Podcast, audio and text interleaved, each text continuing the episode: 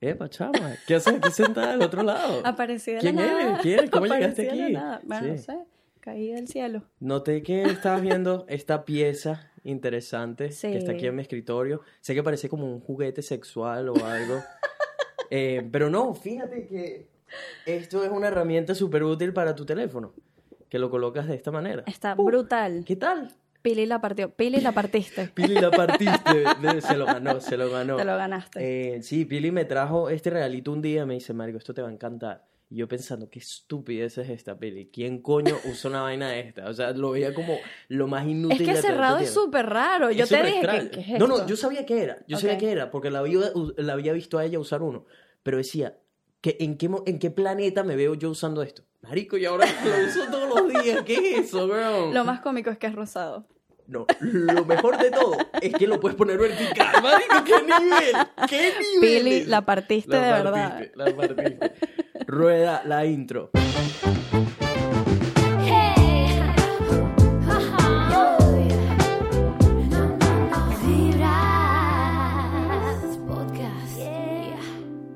¿Qué dice la gente? Buena vibra. Bienvenidos a otro episodio de Vibras Podcast, donde hablamos de puras vainas positivas. Mi gente, si son nuevos en el programa, mi nombre es Nelson, soy un latino que vive en Brisbane, Australia, específicamente venezolano.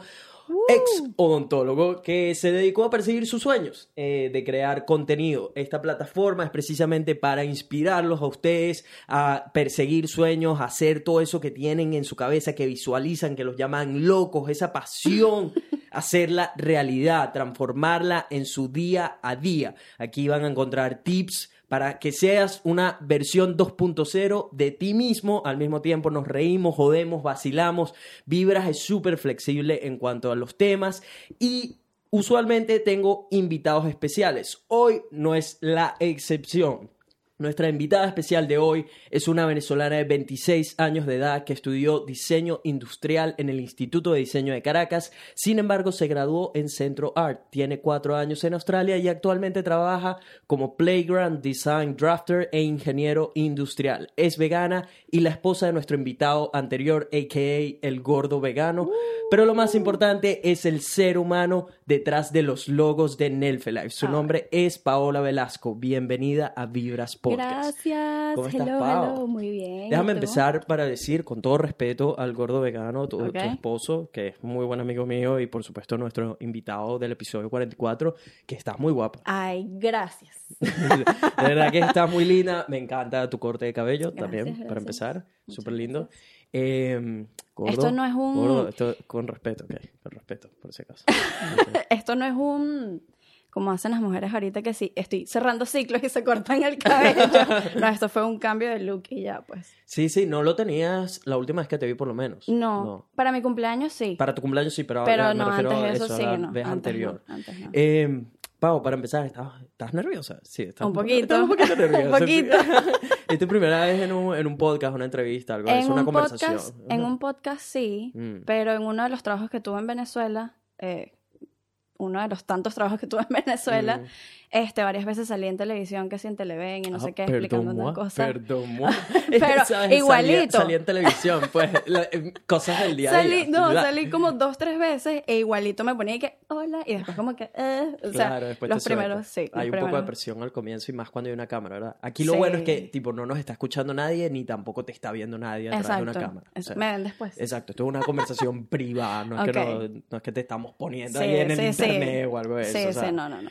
Eh, pero bueno, Paula, ya que estamos tú y yo solitos aquí en el cuarto y nadie nos está escuchando, eh, quisiera que nos contaras un poco de por qué primero empezaste a estudiar diseño y por qué nunca terminaste en el Instituto de Diseño de Caracas. ¿Qué sucedió ahí? Porque esa fue la descripción que me mandaste cuando te pregunté Ay, qué ok. estudiaste. Bueno, en el IDC o en el instituto, como la gente, seguramente aquí hay alguien del Mm. instituto viendo el podcast por YouTube o escuchándolo por Spotify o algo, em, era demasiado peludo diseño industrial. O sea, en el sentido de que tenías materias peludas, a veces tenías semanas que no dormías, nosotros éramos un grupo, nos íbamos casi todos los días a hacer maquetas en casa de alguien y nos apoyábamos entre todos. Pero también estaba la variable de que si no le caías a un profesor, bueno, te clavaban. Mm, Este, sí. Entonces, nada, justamente en la entrega final, de cuarto, no, de quinto semestre pasando para sexto semestre, como que una profesora ahí como que no, no voy a decir nombres, No pues, hubo pero feeling, no había sí, conexión. hubo, no hubo mucho feeling. Mm, Y yo había pasado la, la entrega final y Ujú. ella llegó, porque era la coordinadora exactamente en ese momento de diseño industrial. mm.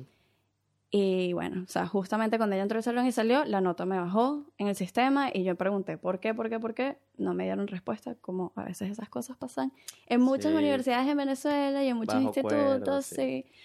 Yo me arreché y obviamente no iba a pagar otro semestre que era carísimo ahí. Mm. Y me fui para Centro Art y al final me terminé graduando ahí.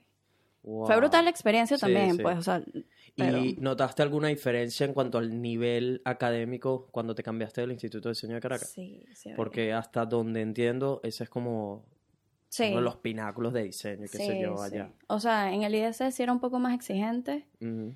Este, por el mismo tema de que todas las semanas estabas haciendo algo para X materia. O sea, tenías entregas todas las semanas, pequeñas, y después, al final de semestre, sí tenías una entrega grande. Pero en el otro era como un poquito más chill, entonces como que me dio chance de graduarme en el mismo año que tenía planeado graduarme. Bien. Y no tenía que perder un semestre ni nada, entonces, bueno, ¿Cuánto tiempo dura esa carrera? tres años. Tres años. Sí. ¿Y te graduaste a qué edad? Para saber. A los 18, Wow. porque salí del colegio a los 16. No, 18. 18, 19. 19.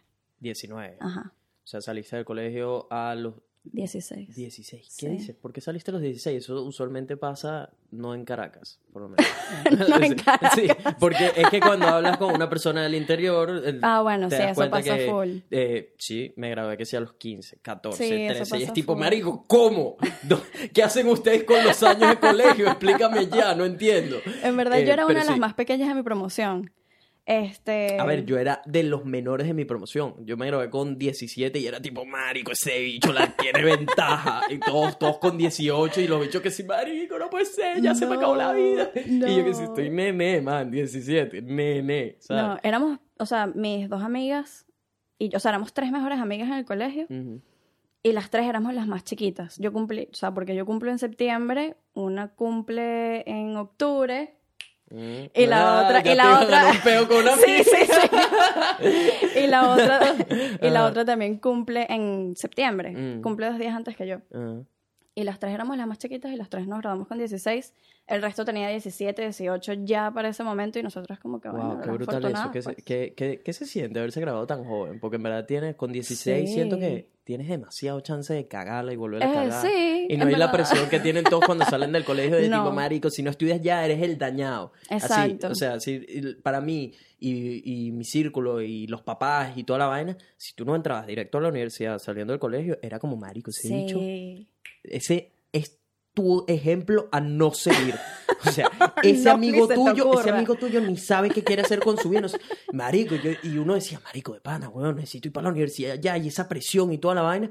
Cuando te enteras que, ya va, si voy a la universidad por presión, es muy probable que me pase lo que le pasa al quién sabe qué porcentaje alto de la población de que escogen la carrera que no es. Bueno, lo que, no le pasó al gordo. que no le, que no le apasiona, que no le apasiona, me explico. Sí. Entonces, porque, marico, estás muy chamo, no has probado nada, no has experimentado, no has, no has, no has vivido lo suficiente Mm. como para entender cuál es tu pasión, me explico, y, y todo es una presión, todo es necesito ir a estudiar porque si no soy el dañado, si Ah, no sí. soy el, el, ¿sabes? Mis amigos todos en la universidad, yo no, y soy el raro, la vaina. Es tipo, no, weón, en verdad hay muchos países donde la gente no sabe qué quiere hacer y se toman un año. Un año sabático. Exacto, para trabajar, Sí. para viajar, que viajar ayuda muchísimo Sí. a descubrir tu propósito de vida y tu pasión y todo eso. Entonces es como, mierda, de pana, espero que esa mentalidad haya cambiado un poco más, por lo menos en casa, no sé. Bueno, no sé, porque de pana la cultura latina es muy cerrada. En y... ese sentido, sí. Sí.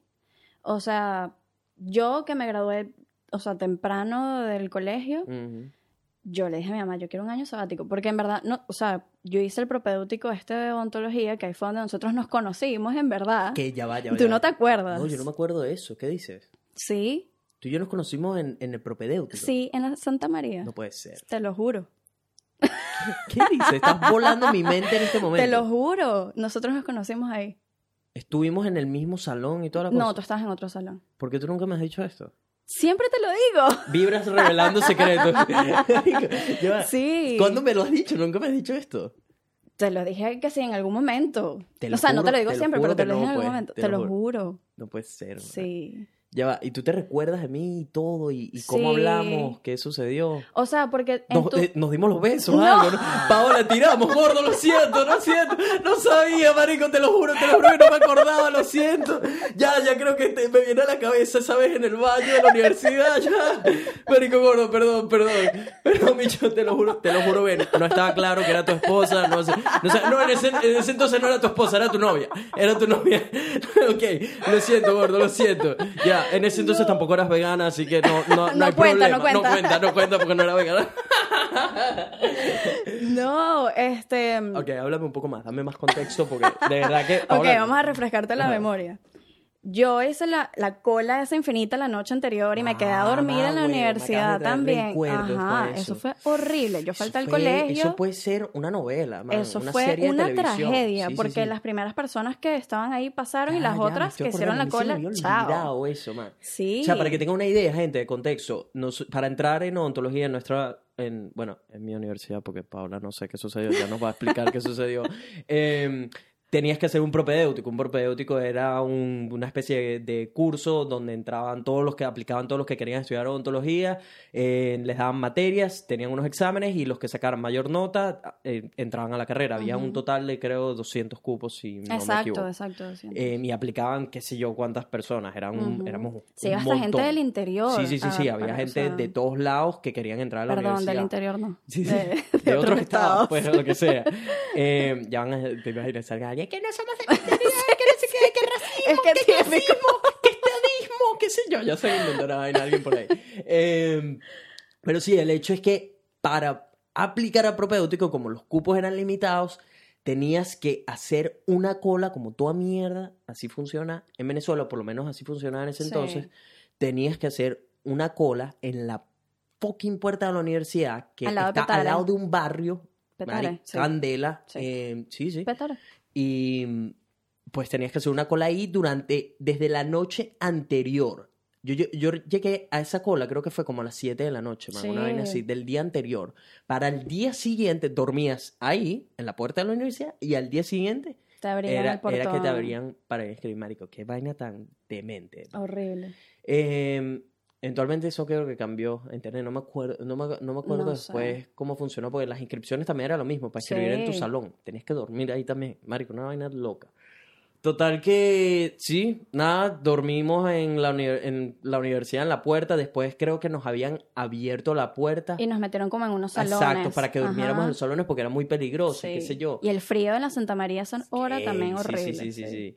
Eh, y eso, al día, tuvimos que esperar al día siguiente. Marico, qué puta locura, man. Sí, Qué locura. sí. Para Lo- solo para inscribirte, para aplicar al propedéutico, Sí. para después ver si queda.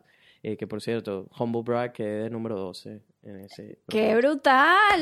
Sí, sí, pero ¿sabes qué fue lo mejor? Que ¿Qué? cuando me gradué de odontólogo, bajé al número 6 de mi promoción. Dije, marico, ¿sabes que el 12 estaba muy lejos? Déjame picarlo por la mitad. Y me fui al número 6 de mi promoción. Sí, que sádico, ¿no? ¡Qué brutal! Sí, sí.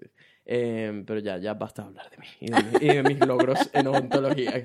Eh, cuéntanos qué sucedió contigo. Estuvimos en el propedéutico Ok, entonces. Sí, estoy, o sea, tú estabas en otro salón. Mm, Este, yo había pasado el propedéutico, ya te, ¿sabes qué? Como que el último día había que ir a buscar un examen mm. de matemática, o no me acuerdo Mm, cuál era, una de esas que eran como las materias clave.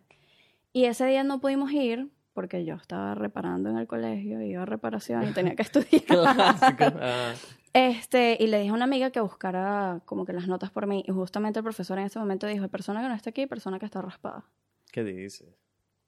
Te lo juro. Y no quedé, o sea, no quedé por eso, pero ya había pasado las otras materias, pero esa la clave y era una de las, o sea, una de las puede claves. ser, o sea, que por nada tu vida hubiese Sí. tomado una dirección completamente, completamente diferente. diferente. Sí. No te lo puedo creer. Así funciona la vida, man. Sí. No, o sea, todo pasa por algo. Sí, no me arrepiento de haber estudiado diseño industrial, pero para nada. Este, Pero es loco como algo tan pequeño, una decisión tan pequeña. Y así es, marico, así es la Sí, vida. Que en el sí. momento parece algo tonto, como mierda. No, no fui a buscar la vaina, ve, que a mi amiga, lo que sea, me quedo aquí estudiando. Y esa simple decisión Cambia le dio todo. tu vida una dirección absolutamente diferente. Tú hubieses grabado quizás conmigo. Sí, probablemente. Pero bueno, o sea, no me arrepiento. Seríamos colegas, ¿te imaginas? Man, estás viendo. Pero tú no te acuerdas. man. Exacto. Ajá, ¿y por qué nos conocimos entonces? Este, porque una que estudiaba conmigo en el colegio quedó en tu, en tu salón. Y como que ella los conoció a ustedes, Mm. Ana K. No sé si te- Ana acá, Sí. claro, claro. Y ya. ella, ella nos presentó como que a todos. pues. Ah, entiendo. O sea que no, pues, todo lo demás fue un recuerdo borroso. Exacto, fue un Sí. recuerdo borroso. Ah, ok. Está bien, gordo, tranquilo. No, pa- no pasó no pasó nada. Eh, ok, después te, te cambias a diseño A diseño industrial, industrial. te gradúas de diseño ingru- in- industrial. ¿Qué hiciste? ¿Qué sucedió después? Este, bueno, mientras estaba estudiando, o sea, yo nunca me he quedado quieta, yo soy demasiado, mi mamá siempre me dice, pareces un radio prendido, hablas demasiado, no te mueves, no sé qué, la, la, la. Y yo como que siempre buscaba hacer algo y mientras estaba estudiando, yo decía, tengo que empezar a tener experiencia de algo. Como diseñador industrial era muy peludo, entonces nada, me puse como a buscar trabajo de diseño gráfico y justamente la mamá de un amigo me dio la oportunidad de trabajar con ella en la compañía haciendo que si estampados en franelas y cosas así. Y, o sea, ahí aprendí un montón, en verdad, eh, de diseño gráfico. Y después, este, cuando me estoy cambiando de instituto, del IDC a Centro Art, una de mis mejores amigas que ya se había graduado me dijo, mira, estoy buscando trabajo, vamos a buscar trabajo juntas. Y yo, bueno, dale. O sea, me puse a buscar también trabajo porque, o sea, a la par, mi mamá fue mamá soltera. Este, los últimos años, pues. O sea, como que en la universidad y tal, mi papá divorció. divorció, exacto. Este, y nada, yo dije, sabes, yo tengo que ayudar a mi mamá de alguna manera. Este instituto también es carísimo. Diseño industrial es una vaina súper Es cara. súper caro, sí. Es como odontología, Mierda. o sea, porque gasta full en materiales y Mm. cosas. Y yo, nada, tengo que buscar trabajo. Entonces, como que siempre busqué trabajo en Venezuela, nunca me quedé tranquila, aparte que estaba súper cansada de hacer entregas y maquetas. Pero, sí, o sea, mi vida fue como que ¿Qué estudiar y tipo de trabajar en la universidad. tenías? ¿Cómo era? O sea, más que nada eso, o sea, Del diseño mismo- gráfico. Del mismo diseño. Sí, sí, sí, de Mm. diseño. O sea, nunca trabajé en otra cosa. Este, siempre le dije al gordo que siempre quise trabajar en una tienda. En- no sé por qué. Ajá. Este, tuve una. Una tienda de qué, de ropa. No, no, eh, tuve una, una microempresita con una de mis mejores amigas que ella ahorita está qué aquí en Australia también, está en Melbourne. Esperanza, si estás escuchando esto, ¿te acuerdas de Fresa Latte? Bueno, Fresa latte. Fresa Latte. Fue ¿Qué? que, un nombre cool, bohemio, indie, no sé qué, Fresa Latte. Fresa latte. Eh, ¿De dónde vino? ¿Cuál es la...? No tengo ni idea. Ok. entiendo, Solo se llamaba entiendo. Fresa latte. Ok. Este ¿Qué vendíamos sucedió sí, con Fresa latte? Quebró. quebró, quebró la idea. Sí, sí. Se fue O sea, a bancarrota. Sí, no, no, no. O sea, fue una de esas ideas de, de gente de sí, pequeño. de sea. pequeño. Ajá. Pero fue cool, o sea, porque estuvimos que sí en mercaditos de diseño y tal, pero después ya, se murió la idea. Em, yo tengo unas fotos aquí. Ok, qué peligro. ¡No! Em, esta foto, esta foto creo que es la primera foto que llegaste a tener en tu Instagram con el gordo. Puede ser. Este- puede ser. Esta foto data de septiembre de 2012. Wow, ok. O sea, vieja de tiempo. pa' la mierda. Como siete años, no sé cuánto. burda, burda. Em, Que si Instagram estaba aquí saliendo en ese aquí momento. parece que lo tenías medio frencionado. Como, como que todavía, todavía no estabas dispuesta a darse. Es que ahí, yo creo que en esa época fue la que él me terminó y él como que me está buscando. Y yo, ah, tú me estás buscando, dale, llévame a la playa, llévame a hacer todo lo que tú quieras. Pero yo no voy a volver contigo.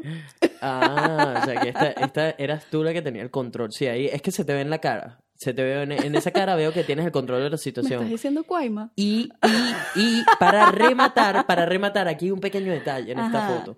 Y es que estás guindada completamente de la pierna de su amigo. Ay, pero es que Lucas es muy lindo. Él es Sí, muy sí, sí, persona. no, la aplicaste súper bien, porque la cara del gordo es tipo, hmm, hmm, mira, mira, hmm, ya, ya entiendo lo que está pasando, pero déjame sonreír, déjame fingir que no estoy picado. Y por dentro está pensando, Ay. mamá huevo, como le, como le des un poco más esa pierna, vas a terminar sin pierna al final del día. Eh, Pero sí, él- tu cara es de tipo, tranquilo, tengo este Sí, burro real. Exacto. Eh, luego tienes esta foto donde es más como, está bien, pues, déjame salir en la foto. Eh, esta data creo que es del mismo día y todo, sí, por puede ahí. ser. Y luego tienes esta y ves la evolución. Esta es 2013. evolución. Sí, la evolución donde ya parece que ahora sí se quieren y toda la cosa y superaron todos los problemas. Eh, el gordo sigue igual de bonito, tú también, por supuesto. Mi pregunta es, ¿cómo mierda se mantienen iguales? O sea, yo quiero entender, yo quiero entender si ustedes encontraron la fuente de la juventud o qué coño, se hicieron brujería, porque es que son exactamente la misma vaina, man. O sea, yo estoy viendo esta foto de 2013 y son la misma vaina, solo que el gordo no tiene la barba, marico. Así. o sea, o sea, ¿qué, es, ¿qué es esto? ¿Cómo, ¿Cómo lo han hecho? No tengo ni idea. ¿Sabes qué eso? Yo creo que es un gen de mi familia. Porque Yo- por- eh, ¿Pero qué? ¿Se lo pasaste a él? No. O sea, porque no eres solo tú, es también él. O, o son primos y se casaron. Dime, dime ya qué sucede. te lo juro que no tengo ni idea. De pana, el gordo lo único que le cambió fue la barba. Marico, la barba, pues, está exacto. Es que tiene el pelito igual, no tiene ni siquiera unas entradas. Porque lo vi el otro día y yo, marico, este bicho tiene su pelito igualito. Su pelito Mira, igualito. Pau, igualita, la misma sonrisa, la misma vaina, solo que ahora tiene una pollina. Marico. Y luego pasas a esta de 2014, siguen siendo la misma vaina, solo que el gordo tiene un par de kilitos de más. Pero son exactamente la misma vaina. Ay, Tú sabes que es cómico. En esa época le decían al gordo el alcalde. El alcalde. ¿Por qué mierda Un tío le alcalde? puso eso porque se parece a un alcalde de Latillo. En, en verdad, en verdad yo votaría por él. yo votaría por él. Tiene mi Sí, voto ganado. decían el y tiene, tiene nombre de, de alguien de la política. José. Alberto Sánchez. José Alberto Sánchez. Sí. Político, Coño. político. Se, se lanza a la presidencia. esa. Enrique Capriles Radonqui versus José Alberto, Alberto Sánchez. Perro, sí. Marico, y el un nombre al político, final también, sí. así que. Sí, sí, sí. Eh, pero sí, entonces pasas a una foto un poco más actual y por supuesto eh, estamos, nos encontramos Berro, con, el gordo y, y la Pau tiene su mierdero de fotos. No sabes todo lo que tuve que bajar para conseguir estas fotos. Que solo pensaba, marico, maldita sea. Porque tantas fotos. Mil posts, Paola, ¿qué es esto? Tiene más posts que seguidores. ¿Qué es esto? Marico, ¿qué ahora? Eso, eso se llama abusar del poder de Instagram. Lo siento, lo siento. Eh, pero sí, luego llegas a este, el gordo y la Pau actual y son exactamente la misma vaina. Entonces, de verdad, un aplauso para ustedes por Gracias. mantenerse jóvenes. Em, Eso es lo bueno de reír bastante. ya, ya, o, o que tienen sexo como unos demonios y, y se mantienen jóvenes por eso. No sé, no sé cuál es la respuesta, pero de verdad es que son muy bonitos, Mario. Yo te voy a decir, después de conocer más al gordo y todo esto, Mm. después de entablar una conversación profunda con él, eh, creo que te sacaste el kino, man. Me saca el quino. Te sacaste el kino. El tipo, el tipo es A1. Sí, a uno me, o sea, me cae súper bien. El podcast está excelente. Si no han escuchado el episodio anterior, el episodio 44, por favor vayan ya. Es por lejos uno de mis, mis top 3. Está en mi top 3, así de claro. Uh, gordo, la partiste también. Marico, la partió, la partió, la partió. Este, ¿cuándo te enteraste? Ustedes tienen casados ya un montón de tiempo. No recuerdo si son casados, casados. Casados, Como que seis, eh, cuatro, cinco años. Cuatro, años. Sí. Eh, juntos tienen más de 10. No, 10. Porque empezaron. Ah, gordo, la cagaste. Estoy echando tierra. Eh, tienen 10 años juntos. Sí, o sea, si no cuentas las veces que terminamos, tenemos casi, no, tenemos nueve años. Estamos en el 2009, 2019, 2019 Ah. sí, tenemos nueve años, si no cuentas las veces que terminamos. Desde tu punto de vista, yo le pedí al gordo su punto de vista de haber empezado tan pequeño y tener una relación tan larga. Esto, por supuesto, estás hablando con alguien que nunca ha tenido una novia. Oficial, tuve una novia, pero. ok, de- ¿cómo de que no has tenido novia? No, no, yo, yo solo tuve una noviecita, pero de amor de colegio, ¿sabes? Eh, que habrá durado dos, tres meses y, y se veían en los recreos y, y se agarran de manos y se Sí. daban unos besos ahí Sí. escondidos y qué sé yo. Ese, esos eran mis recreos. Cuando tuve esa novia, todos los recreos, marico, no podía parar y salir y la y buscaba. la novia y tal. Sí, sí. Eh, sería interesante algún día volver a hablar con ella. Nunca has hablado con ella. Fíjate tú, marico. Esa, esa es una historia algo interesante. Sí, esa mujer es un personaje. Ok. Eh, me- eh, nada, nada de mala manera. Em, pero sí, eh, tuvimos nuestro amorío de colegio. Después de ahí, em, fue mi primera vez con ella. Ok. Después, después. En tres meses. No, no, no, no, no, no. Cuando Ah, ahí no, después, nosotros después. terminamos. Eso fue, yo estaba en segundo año de colegio, tenía como 15 años, algo así. Y ella era un año menor. Eh, total que nunca pasó nada, toda la cosa. Y después la vida nos reencontró, nos puso otra vez en el camino para que tuviéramos nuestra primera vez. en- cuando yo estaba como en quinto año, creo. Ok. O cuarto año, no me acuerdo. Uno de esos dos. Eh, pero sí, mi primera vez después fue con ella. wow, ok. Que yo no estoy muy claro si su primera vez fue conmigo. No lo vas a saber tampoco. Sí, esa es la cosa. Eso es lo que te enteras después en la vida. Sí, porque exacto. ella me dijo, no, esta es mi primera vez. Pero de- después de que uno va adquiriendo más experiencia de vida, tú dices, "Mm". "Mm, ¿sabes que cuando esta mujer me ha dicho que fue su primera vez? Parece que Creo, no. que me, creo que me estaba cagando la cara. Creo que me estaba cagando la cara. Porque cuando la- las mujeres tienen su primera vez, es algo muy particular. Me explico, es algo Sí. donde tú te enteras que, ok, esta es su primera vez, porque le duele y qué sé yo, y puede haber un poco de sangre y todos estos escenarios que de repente yo no recuerdo mi primera vez. yo, yo no recuerdo algunas de esas cosas. Eh, y por supuesto, la mujer es muy buena cuando, cuando quiere hacerte creer algo. Ok, sí. Eh, y pues ella me hizo creer que esa fue su primera primera vez. Sí. Coño, tú tenías la ilusión, sí, pues. sí, o sea, no te iba a arruinar claro, la ilusión. claro. Yo creo que ella me cagó la cara, honestamente. honestamente, yo creo. Si ella, ella me está escuchando, pues existe una probabilidad de que ella esté escuchando esto. Eh, me encantaría en algún momento que tengamos una conversación Por favor, dile que le cagaste me la cara. las cartas en la mesa, porque tú me cagaste la cara. Ya, ya después de haber adquirido la experiencia de vida que tengo ahora, entiendo que me cagaste la cara. y, y sí, pues, ¿sabes qué? ¿Sabes qué? También recuerdo, eh, ella no tenía la mejor reputación en el ah, colegio. ok. eh, y recuerdo yo contárselo a uno de mis amigos Ok. pero emocionado, como un marico. Pasó esto y tal, no sé qué. Y todo pasó en la puerta de la casa de, de mi- uno de mis mejores amigos. Que tú lo conoces, por cierto, Pancho. ¿En serio? Ahí fue mi primera vez. Marico, y fue tipo... ye- fuimos a una fiesta. Ujú. Eh, total que ella está ahí, qué sé yo, empieza el jugueteo, la vaina, no sé qué. Total que se va conmigo a casa de Pancho. La fiesta era cerquita de casa de Pancho. Ok. Pancho se va a dormir. En ese entonces vivían sus primos ahí en la casa y todo también, una casa muy grande. Nos quedamos en la puerta de la casa. En la puerta. En la puerta, o sea, como la casa tiene un, ¿sabes? Un cerco, una Ajá. cosa, pero después tienes la puerta de la casa. Ok, casa. Entonces sí, estábamos sí, sí. dentro de la propiedad, pero no dentro de la casa. Estamos en la puerta, porque ella en teoría se iba. Y no recuerdo qué sucedió, pero todo se cambió y se quedó. Y eh, y recuerdo que habíamos, hubo como unas lágrimas, qué sé yo, como de reencuentro de nuestro amor de colegio, qué qué sé yo, bizarro, bizarro. Y total que una cosa llevó a la otra. Lo siguiente es que me están haciendo. Eh, sí. Ya, Lo- o lo- sea. Sí, sí, sí, sí. Algo que, que creo que en ese entonces solo me habían, me lo habían hecho una vez. Sí, creo, no recuerdo bien. No, mentira, no. Puede, puede que un poco más eso. Pero no, yo no había tirado todavía. Y después, nada, resulta que estamos tirando, está sucediendo lo que veía en porno. en Pero fue su frente- primera vez. pero, pero fue su primera vez. Y no, y no había, y no había sangre, no había dolor, No, no, nada. había nada. Nada. No había nada. Y yo decía. hmm, Ah, Esta es así. es- Sí, sí, sí. es Este, este fue mi trofeo. Nos desvirgamos los dos.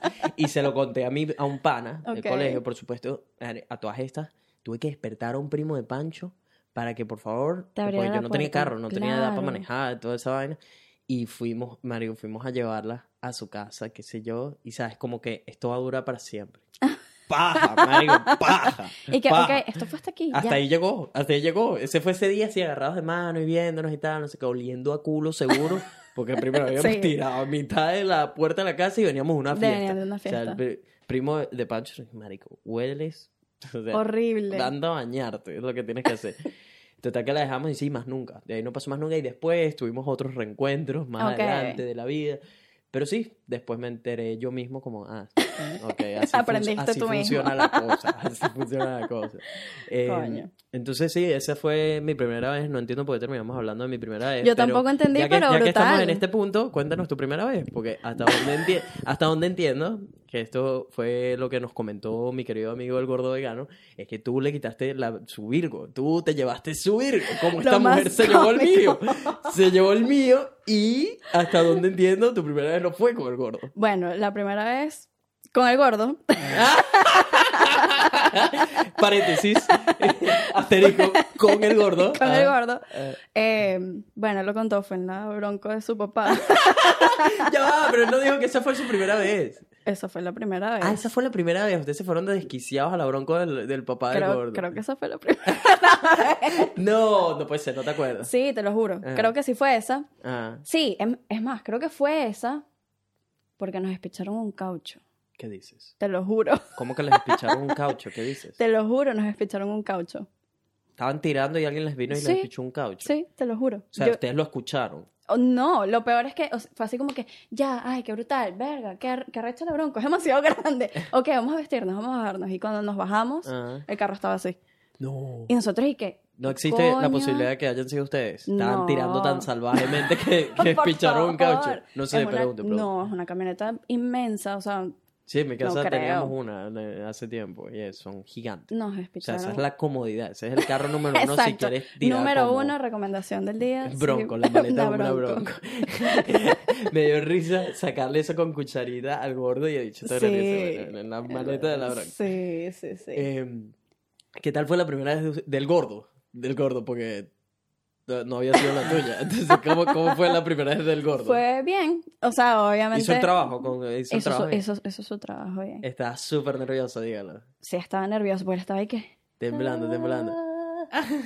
Pero no, lo hizo muy bien. Bueno, míranos aquí, ¿sabes? Ah, Estamos todavía Y, juntos. y tú tuviste la osadía de cagarle la cara como me la cagaron a mí. ¿Le dijiste que era tu primera vez también? O... Sí. Marico, ¿por qué? ¿Por qué? ¿Por qué las mujeres son así, weón? ¿Qué vaina? ¿Qué vaina tan seria con estas mujeres? ¿Por qué Porque coño no le podía eso? decir, no le podía decir, mira, tú no eres mi primera vez, pero dale, vente, llégate. No. O sea, ¿pero por qué juegan porque con uno de esa manera, marico? Porque te puede cohibir. Marico, a ver, No. ya va. Yo entiendo, yo entiendo que uno con esa mentalidad de aquel entonces es como... ah, Bueno, exacto, no- en ese No es tu momento. primera vez, entonces le quita como algo de valor. Ajá. Creo que esa es la manera que uno lo veía. Entonces, Ajá. ustedes como son muy astutas y ya sabían que eso les iba a quitar algo de valor porque éramos unos idiotas, eso no tiene por qué ser así, que ya lo hablaba anteriormente en el Sí, podcast, sí, sí. que, marico, las mujeres pueden tirar con quien quiera, al igual que los hombres con quien quiera y no tiene que existir eh, un diminutivo para eso o lo que sea. Eh, pero, marico, ¿por qué, weón? Bueno, O porque... sea, tú te pusiste esa... te- tu, con- ¿Tu cerebro cómo lo procesó? Cuando te No, preguntó, o sea, yo en no- verdad, yo en verdad lo hablé con, o sea, con mis amigas, pues, ¿sabes? Como que, Mm. marico, o sea, esto va a pasar eventualmente, ¿qué hago? Y todas te aconsejaron que le mintieras, marico. ¿Por qué? ¿Por qué? O sea, es que hubo un consenso y todo. Hubo un consenso de, ok, amigas, siéntense aquí. El gordo eventualmente va a querer tirar conmigo y necesito saber si le digo que ya yo he tirado o me hago la loca, me hago la virgen. Hazte la y loca. dijeron, hazte la loca. o sea, ¿qué pregunta es esa, marica? De bolas, de bolas que le vas a cagar la cara. O sea, algo, era algo como lógico, tipo, O sea, tenía que hacerlo porque en verdad, coño, el gordito es muy cuchi. Ya, Imagínate- eso es lo que me duele. Eso es, que, es que que lloro aquí. Porque tú le tú ves ese pobre gordo. Ese más cuchi que bueno. Es como, coño, gordo, ya vale, ya vale. Que, que la, que la que eres muy cuchi, man. Él es muy cuchi, entonces, coño, imagínate yo decirle, no, mira, tú no eres mi primera vez. Pero dale, tranquilo, vamos a darle. Le hubieses roto. Coño. Le hubieses Después quitado el ánimo, sí. sí. Yo le dije como al año y tanto, y que mira, sabes, en verdad te voy a contar algo. Y él como que, ok, menos mal me lo dijiste ahorita, porque si no es pana, olvídalo, esto no hubiese funcionado.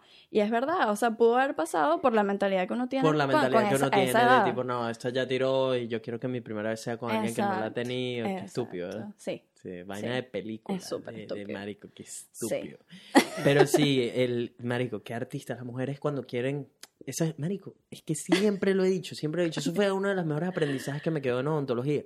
Y es que las mujeres nos dan la vuelta a cualquier hombre. Y cuando una mujer no quiere, no quiere que se te enteres de algo, no te vas a enterar, marico. No te te, vas a enterar jamás en la vida. La única manera de que te enteres es que hayan cometido un error durante el- la aplicación de su plan malévolo de cagarte la cara. Com- cometieron algún error, que usualmente no pasa.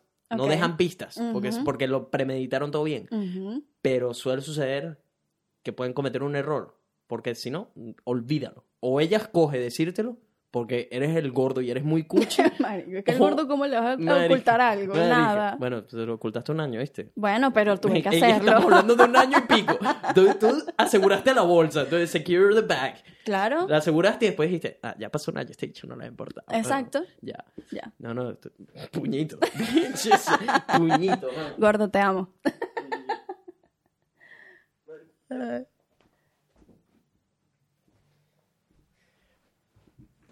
Puñito, puñito contigo. eh, o sea, mis aplausos para las mujeres que tienen esa capacidad. Gracias. Eh, ¿Por qué decidiste decirle? Coño, porque me sentía demasiado mal. ¿Sabes? Sen- Sentía que tenía eso ahí Ah, y, ¿sabes? Sentía que ya el gordo era como que una persona con la que de pana yo quería pasar. o sea, eso no te estaba dejando dormir. No. Te lo juro. Y eso que fue antes, o sea, no es que lo engañé, ¿sabes? No fue un, No, no fue que le montaste ¿sabes? cacho, No. pero pero fue así, pero le mentí. ¿Sabes? Entonces, yo soy demasiado clara. ah, O sea, a mí me gusta, yo soy, o sea, un libro abierto. mm, Yo te, si te conozco, me caes demasiado bien, te considero parte de, de mi amigo, familia, lo que sea. Yo te voy a contar todo de mí para que tú sepas quién soy yo. Ujú. O sea, porque yo no ando con esas, a mí esas vainas que sí, tabú, ay no, escondedera, no sé qué, Ujú, bla, bla, bla. ujú. O sea, a mí eso no me gusta porque yo no soy así. mm. Y obviamente yo dije, voy a estar con el gordo bastante tiempo, él tiene que saber, o sea, todo. Tiene que saber mis verdades. Tiene que saber mis verdades. Entonces, abrí el libro y le conté. Pero Marico, esa conversación me imagino que no fue nada fácil en ese entonces. No. probablemente no, porque el gordo, era- o sea, voy a decir algo, el gordo antes era más cuaimita. Era más O sea, se ha relajado sí, un montón. Se ha relajado un montón. Pero al principio yo era como más relajada y él era como que más... O sea, pero hubo algo que fue como para ti de mierda, necesito decirle ya. Sí, o sea... O sea, que ya la relación iba yendo como más serio y... ¿Sabes? No quería que estuviesen esos celos, esa vaina. Mm. Porque, o sea, si yo estoy escondiendo algo, a mí se me nota. Porque normalmente no escondo nada. Mm, y no quería que se viera feo, ¿sabes? Como que, ay, te estoy escondiendo algo, te estoy escondiendo algo. Entonces, como que preferí, mira, ¿sabes qué? Esto pasó antes, no te lo podía decir antes porque sabía que me ibas a terminar. Y de hecho, o sea, la conversación se dio muy suave mm. porque ya había pasado tiempo. Y él Mm. mismo me dijo, menos mal me lo estás diciendo ahorita, porque me lo hubieses dicho en ese momento o antes. Y es que, o sea, esto no hubiese funcionado ni un poquito porque no, o sea, era mi primera vez. Mm, Yo soy la primera relación seria del gordo, o sea, yo soy la primero, mm. Fuiste lo primero todo. lo primero todo. Entonces, no fue lo primero tuyo. ¡Qué historia tan triste, ah, no, no, no, no. Está bien. Son cosas de chamitos, Sí. pero que no se deberían hacer, weón. Yo no entiendo. Me No. pregunto si eso todavía pasa. Yo creo que sí. no, yo, o sea, si tú me, o sea, ahorita que lo estamos hablando, Mm. tenía años que no, o sea, que no Claro, hablaba no, no, esto. ya no importa. Ya esa mierda pasó hace mucho pero, rato. sí, pero, No. o sea, yo me diría a mí misma, Mm. "Sí, eres demasiado galla. O sea, Sí. porque coño no dices la vaina Sí. una vez. Marico, la gente, a ver, la persona con la que vayas a estar te tiene que querer así Sí. hayas tirado con quién sabe cuánta mundo, gente. Eso no sí. debería ser un factor porque ya pasó, me Exacto. explico. Exacto. Eh, ¿Con cuánta gente habías estado antes del gordo? Una, Una sola persona. sí. Era, era del mismo entorno. Puede ser.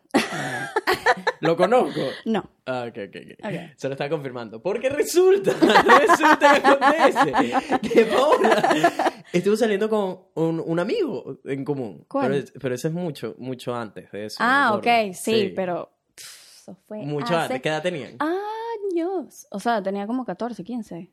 Ah, no, vale, qué ¿Sabes? peladitos. Sí. Qué peladitos. Sí, sí, sí. sí. Eh, sí, Maceo, es contigo. ¿Qué, te, qué te- qué te está escuchando Con un amigo. vaina? Ah, sí, Maceo, es no, contigo. No, huevo loco número dos. Pero eso fue muy loco. O sea, lo de ¿Cómo fue Maceo- eso? ¿Cómo fue esa...? Yo no sé. Ajá. O sea, mira, yo conozco a Macedo desde que tengo como nueve años. ¿Qué dices? Ah, Te lo ¿por qué? No sé. O sea, ah, porque estudiamos en el mismo colegio. Yo que no sé. no sé. No De- sé. Apareció un día en mi vida. ¡Ey, Maceo! bueno, él es así. Él de repente aparece y que pasa. Sí, en mi vida apareció así. En mi vida apareció Bueno. así también. Ah. Este, estudiamos en el mismo colegio y él era que sí, dos, tres promociones mayor que yo. Mm. Y de repente él me dice un día, así como que, coño, cuando seas mayor, vas a ver. Y yo, ¿y qué? ¿Qué hablas? ¿Qué, habla ¿Por qué me suena maceo eso? Bueno, sí, exacto. Yo tampoco. o sea, después yo me cambié de ese colegio, Ah, me cambié a otro colegio. Y como me cambié de colegio, yo creo que él me empezó a escribir. o sea, como que "Ay, ya no estás aquí en este ya, colegio. perfecto, pues ya no me ves las otras movidas. Exacto, ya no me ves las. Maceo, tú sabes que eres tú, o sea, Sí. estoy- estamos contando quién eres, pues. Ah, ya, ya, ya, ya, tengo que defender a Maboy ahí. eh, mira ¿Quién que- eras? eh, ¿Quién eras? ¿Quién eras? ¿Quién Mira eras? que ahora es un tipo serio. Sí, huevo. sí. Ah. Este, X, el punto es que él me escribe y en verdad, sal- o sea, ese salir fue como una semana. O sea, Ah, no, o sea, ni siquiera, o sea, ni siquiera es que, no, salimos, fuimos noviecitos, Ah, no, o sea, ah. fue como un par de veces. ¿Qué sucedió? Ok, ¿qué sucedió? Ah, buena pregunta, buena pregunta. Eh, yo fui a su graduación de colegio, Mm. sorpresa. Fuiste Y- tú de sorpresa. Fui yo de sorpresa, pero la que se llevó la sorpresa Ah, fui yo. Fuiste tú, claro. Es que qué mala movida. Sí, sí, qué sí. mala movida. No, lo peor es que él viene y me dice, yo no la invité, la invitó fue mi mamá. Porque tenía un culo ahí Sí, y dijo, dijo, sí. no, no, la invitó mi mamá. La invitó mi mamá y yo, mira, o sea, me estás cagando No, la cara. La cara, pero si agarraron un mojón y Sí, lanzaron sí, la sí, cara. sí. Y yo dije, mira, ¿sabes qué? Olvídalo. Hasta ahí Y llegó. él, hasta que yo, no, pero ya va, pero espérate, no sé qué. Pasó ese día y Ah. después lo dejé de que me escribiera. Ajá. Y que, no, por favor, déjame ir, déjame ir a pedirte disculpas. Y yo que, bueno, ven. Coño, de verdad, disculpa. O sea, llegó a la casa, Mm, mm. me pide disculpas y yo, ok, eso era todo. Ok, ya, no importa, fino, quedamos finos, pero, o sea, olvídalo. Hasta Tú y yo no vamos a, salir más nunca, más nada. Y después con el tiempo, ¿sabes? Obviamente dejamos de hablar, él se alejó, yo me alejé. Después estuve con el gordo y después con el tiempo nos volvimos a reencontrar y, ¿sabes? Ahorita somos familia, pues. Sí, Ahorita sí, somos muy- sí, o sea, eso como que no interfirió en nada, sino es que como tampoco que... tiraron. nada, no, exacto, o sea, no. fue una besitos y... Unos besitos, ay, sí, sí. Qué bonito todo. y ya. Eran peladitos, qué Sí. risa. No te- no, la vida funciona de maneras muy extrañas, ¿no? Que ahora Súper. estás casada con el mismo pana Súper. y te encuentras a Maceo. Sí, y es amigo, y él puede ir para la casa, y va- joden, y, Y qué sé yo. y nos y- caemos a curda todos Ah, y hablamos paja y Qué bailamos bonita la y lo que vida, sea. qué sí. bizarra. Por eso nunca te puedes, puedes dejar las cosas mal con alguien, Exacto. porque es que no sabes si te los encuentras Ajá. en la otra esquina del mundo, Ajá. precisamente Y como les después si pasó a usted. necesitas algo de esa persona. Ah, Eso es lo peor. Eso es lo malo. Eso es mal, muy mal spot en el que estás. Exacto. Que necesites pedirle algo a alguien con quien estás en malos Así mismo. términos. Por eso es que, o sea, por eso es que yo tengo esa cosa de vida de Mm. que, o sea, yo soy un libro abierto, así me vas a conocer, así soy Mm. y ya, pues, o sea, yo no tengo problemas con nadie, ni ando buscando problemas con nadie. O sea, si en algún momento la vida, como me ha pasado varias veces, Mm. la vida ha sido magnífica y me ha quitado gente del camino que no está vibrando en la misma sintonía que yo. Ujú, ujú. Y, ¿sabes? No nos separamos nunca en malos términos, sino es como que nos separamos y ya. Y hay veces que la vida no los quita y tienes que ser tú el que los quite. También. Porque una patada por ese culo. darle- pues, me encantó, me Sí. encantó esa frase que acabas de utilizar Sí. para describir esa la acción que hay que realizar. Una buena patada por ese culo a la gente que no tiene que estar en tu vida. Que a veces creo que es complicado de aceptar. Es complicado. De aceptar que uno sabe. uno Porque es una relación. O sea, al final, una amistad es una relación. Tú inviertes tiempo, inviertes A veces dinero. dinero.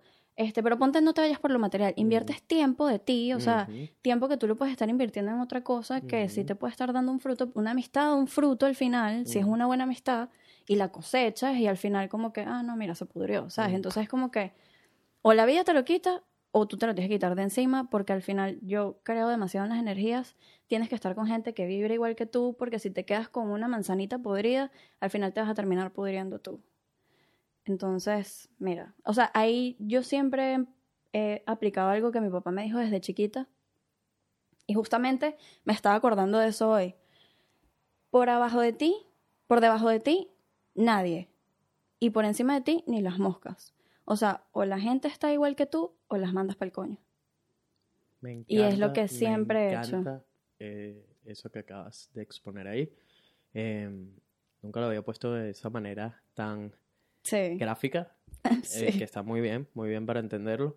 Eh, pero sí lo que he dicho que aprendí es que las relaciones que tengo ahora son en lo posible y el como el estándar que quiero mantener es que sean simbióticas, no que sea un parásito. Ajá.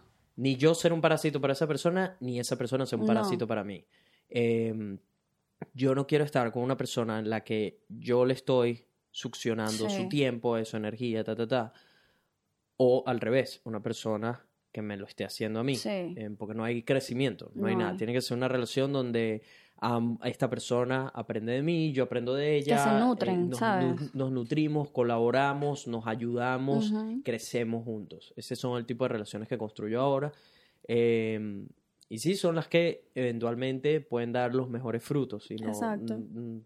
Rara vez se pudren Sí. eh, si las cuidas bien y si, por supuesto, desde el inicio también entiendes qué es lo que buscas en tus amistades. O sea, qué, qué tipo de amistades son de las que te quieres rodear. Sí. Porque hay veces que mm, hay amistades que con todo y que colaboran y están ahí para apoyarte, todo eso, por ejemplo, pueden tener actitud muy negativa. Muy, o sea, Que son he personas muy que me la he pesadas. encontrado, me la he encontrado con personas también. que me han apoyado mucho y qué sé yo, y yo los apoyo a ella y toda la cosa y nos las pasamos bien, pero por ejemplo son muy negativos. Y marico, yo soy completamente opuesto a Sí, eso. ¿me sí, sí, no, soy el pináculo del Por optimismo eso. y toda la vaina. Entonces como, marico, ¿qué hago con esta persona? ¿Sabes? Que, que es complicado Es como complicado. alejarte o ponerte un, Sí. un, um, un fence, una... Porque uno no es mala gente y uno Ujú. siente que, ¿sabes? Estás rechazando a alguien y no es que, o sea, es una situación difícil, pero al final eres tú quien cuenta. O sea, Ujú. si tú no estás bien y tu universo no está vibrando bien, Tal o sea, cual. al final no puedes aportarle nada a los demás y más bien vas a absorber eso, o sea, lo que tú dices, le vas a estar absorbiendo la energía a otro que no te está aportando nada. O sea, no es que todas las amistades, o sea, no es que todas las amistades te tienen que aportar algo. Ujú. O sea, porque hay amistades de que vas al gimnasio y tienes una amistad con alguien. Exactamente. Ojo, ¿qué es eso? Tienes, Ajá. tienes como ciertos sitios donde probablemente tienes una pequeña amistad de Ajá. gimnasio y qué sé yo, y no pasa de ahí. ¿no? Exacto. O vas a la playa y sabes que siempre en la playa te consigues a X gente y, sabes, es la amistad de la playa, pero no es tu círculo. Tu círculo. Exacto. Y tu círculo es lo que tú tienes que conservar. Porque, ¿sabes qué pasa? Muchas veces, a mí me pasó, y, ¿sabes? Hasta que aprendí de eso, este, que a veces te sientes como que solo, sobre todo cuando estás emigrando a otro país, que no tienes amigos, no conoces gente y dices, ay, me voy a juntar con este tipo de gente porque son venezolanos. O me voy a juntar con este tipo de gente porque, berro, pareciera que se parecen a mí. Y al final los conoces y entonces como por no quedarte solo, estás con esa gente y te das cuenta de que no son personas que están aportando nada en tu vida. Llega un momento en que tú tomas ese step de, sabes, me voy a quedar solo este tiempo hasta que consiga que, sabes, alguien que de verdad es, vibre en la misma... Y vibre Exacto, contigo. es vibre contigo. Y en este tiempo, o sea, estoy dispuesto a tomar el sacrificio de quedarme solo porque no me quiero seguir llenando de, ¿sabes?, de cosas negativas o X cosa que no está en, tu mood en ese momento, o sea, que no estás en esa sintonía en ese momento y cuesta. Pero, ¿sabes? Después trae algo positivo, o sea, todo... Estoy completamente de acuerdo contigo y, y creo que eh, ahí dijiste uno de los big eh, facts de por qué la gente se queda con ese mismo círculo y es porque le tienen miedo a la soledad. Que es la misma razón Zona por la que mucha gente, sí, exactamente, es mucha, eh, la misma razón por la que mucha gente se queda con una pareja que saben que no es la pareja para ellos, pero porque les da miedo ir a buscar otra pareja o que no aparezca alguien mejor o que venga algo peor o que se queden solos, ese miedo. Entonces, Sí. con lo mismo pasa con los amigos, el miedo a ¿Qué pasa si dejo ir a este grupo? Porque sé que no me hacen bien, sé que este grupo es puro vacilón y yo tengo sueños, tengo metas, Ajá. tal, no sé qué, pero con ellos no estoy cumpliendo nada, sí, la paso bien y tal, pero estás estancado en la vida y que cuando tengas cuarenta y pico, no sé qué, eh, Carlos que sí trabajó en su panadería desde que tenía 16 y toda la vaina, ahora se da la vida que le da la gana y tú te quejas y criticas la vida de Carlos porque tú no tienes nada y qué sé yo, porque nunca trabajaste duro. Exacto.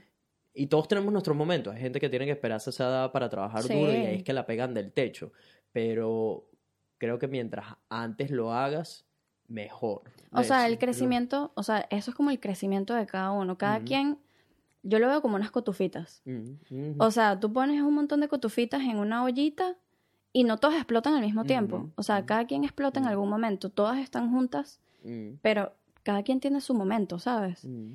Y si, o sea, tan pronto tú te des cuenta de que lo que tú tienes alrededor no te está sirviendo y te estás quedando estancado y estás en tu zona de confort, ahí mismo tienes que explotar y salir. Tienes que explotar y salir, exactamente. O sea, Tienes eh, que armarte de valor sí. y cambiar el grupo de amigos, poner un parado a lo que sea que con Ujú. ellos no te está haciendo crecer, no te está haciendo llegar a donde quieres llegar, porque todos tienen sueños, todos tienen metas.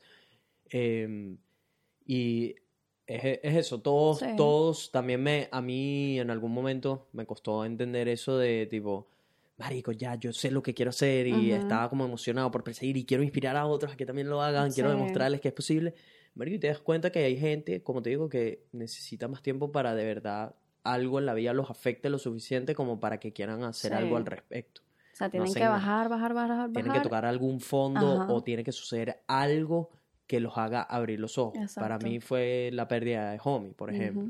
Fue lo de que ya estaba, ya yo estaba como, marico, necesito, o sea, perseguir esto, aquello, ta, ta, ta, ta, ta. Pero cuando pasó lo de Homie, eso fue para mí, me dilató los ojos. Fue como, Sí. mierda, la vida se puede acabar en cualquier En momento, en cualquier momento. segundo, y no importa la edad que tenga, no importa lo fit o sano que esté, hay demasiadas cosas que se salen de mi control y yo voy a estar persiguiendo una vaina que no es lo mío. ¿Y qué tal si pruebo esto y me arriesgo? ¿Qué es lo peor que puede pasar? Porque igualito me voy a morir. ¿me Es que igualito te tienes Vamos que al mismo sitio todos. Sí, Entonces, marico, es mejor, to- es mil veces mejor tomar el riesgo por algo que te apasione, algo que no te deje descansar, algo que te haga feliz todos los días, a seguir el sistema común donde todo el mundo va a producir dinero, a comprar una casa, a casarse, a tener Sí. hijos, a poner- cenar y morir. Entonces, Nosotros no somos árboles.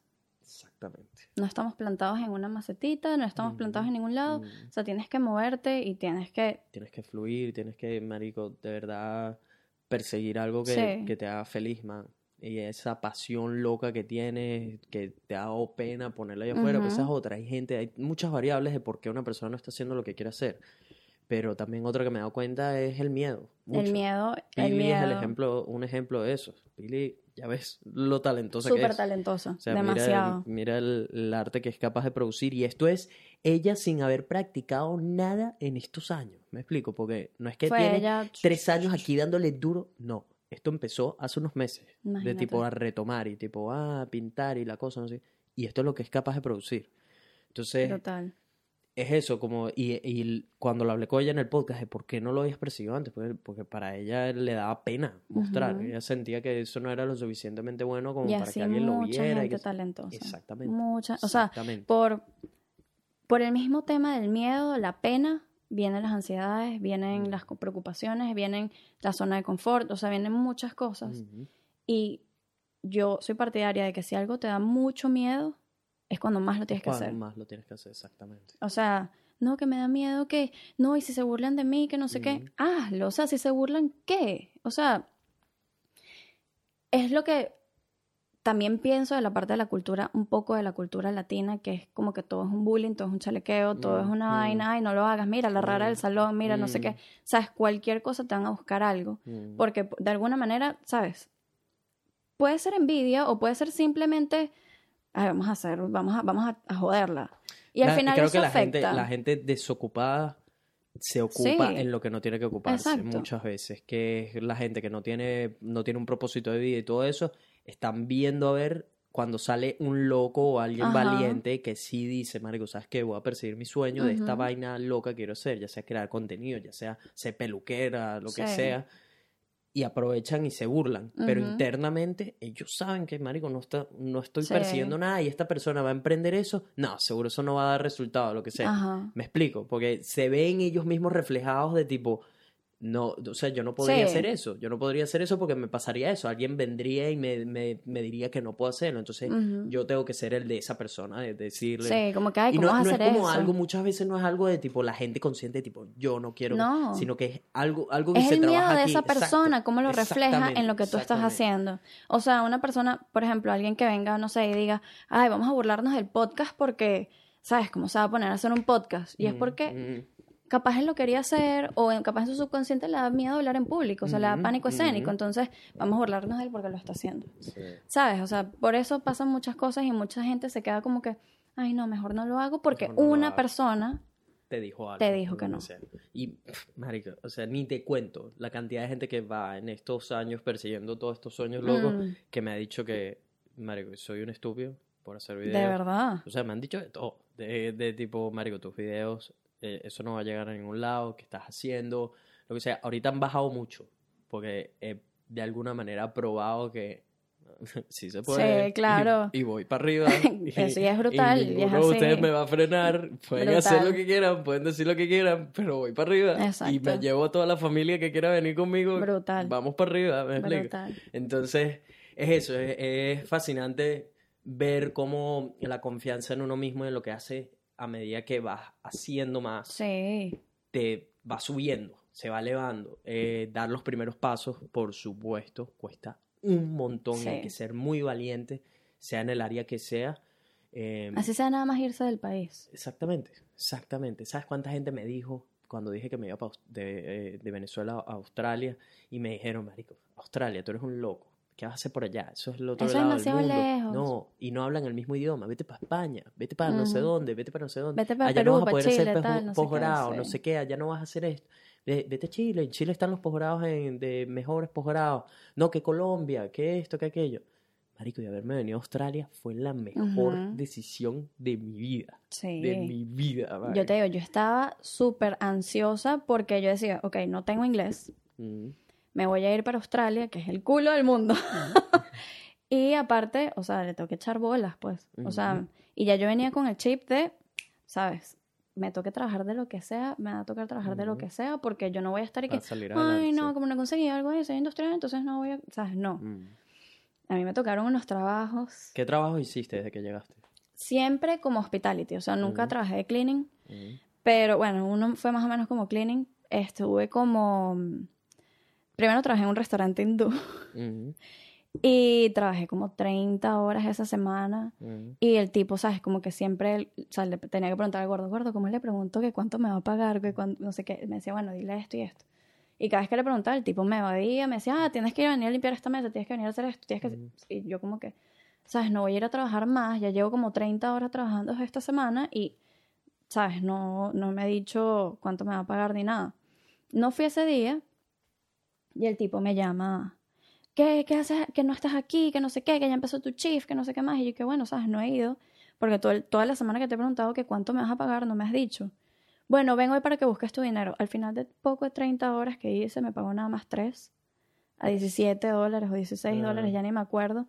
Y fue así como que, ver, ok, esto me va a costar. Entonces dije, voy a buscar un trabajo de kitchen hand, porque no tengo inglés para trabajar de mesonera, y vamos a ver qué tal, ¿sabes? Y ahí me fui a un restaurante italiano. Estuve trabajando en ese restaurante italiano y me dijeron, bueno, sí, kitchen hand y tal, para que cortes, ¿sabes? Los ingredientes, me ayudes a armar las cosas, este, para el almuerzo, no sé qué, bla, bla. Y yo, ok, dale, fino. Este, al principio fue así, después me pusieron a lavar los platos y después yo dije que no, que no más iba, que no iba más para ese trabajo, porque me pusieron a lavar los cuartos de la basura, me pusieron a lavar los baños y yo que, o sea, tampoco pues. O sea, yo entiendo que no tengo el inglés, pero yo tampoco, ¿sabes? Sentí que estaba cayendo muy, muy, muy abajo y sé que era algo que me iba a afectar a mí como persona, o sea, no ego, porque yo estaba dispuesta a lo que sea, pero fue así como que, no, o sea, tampoco, o sea, yo, me, yo necesito más que esto. Y casualmente el pueblito que nos mudamos, que el gordo le dijo en el podcast pasado, en Mornington, que es la península de Melbourne, es que sí, al final llegando a Tasmania casi, este, estábamos con este grupo de venezolanos y ellos trabajan en un restaurante, todo fine dining y tal, y no sé qué. Y yo como que, ¿sabes? Estoy buscando trabajo, dale, tranquilo, no sé qué. Me metieron a trabajar ahí, me dieron los desayunos y yo hice desastre como mesonera que no tienes idea. O sea, iban unos chinitos ahí que sí, quiero huevos fritos, pero no tan fritos que no sé qué. Y yo que, scramble eggs, sea, cualquier vaina. Ah, Y así me dio bastantes, ¿sabes? Golpes golpe. pero fue mi escuela, ¿sabes? Fue mi escuela para hacerme entender de que siempre tengo que buscar algo para superarme, o sea, siempre tengo que buscar algo para aprender más inglés, Mm. para no quedarme en el mismo trabajo, Mm. para lo que sea.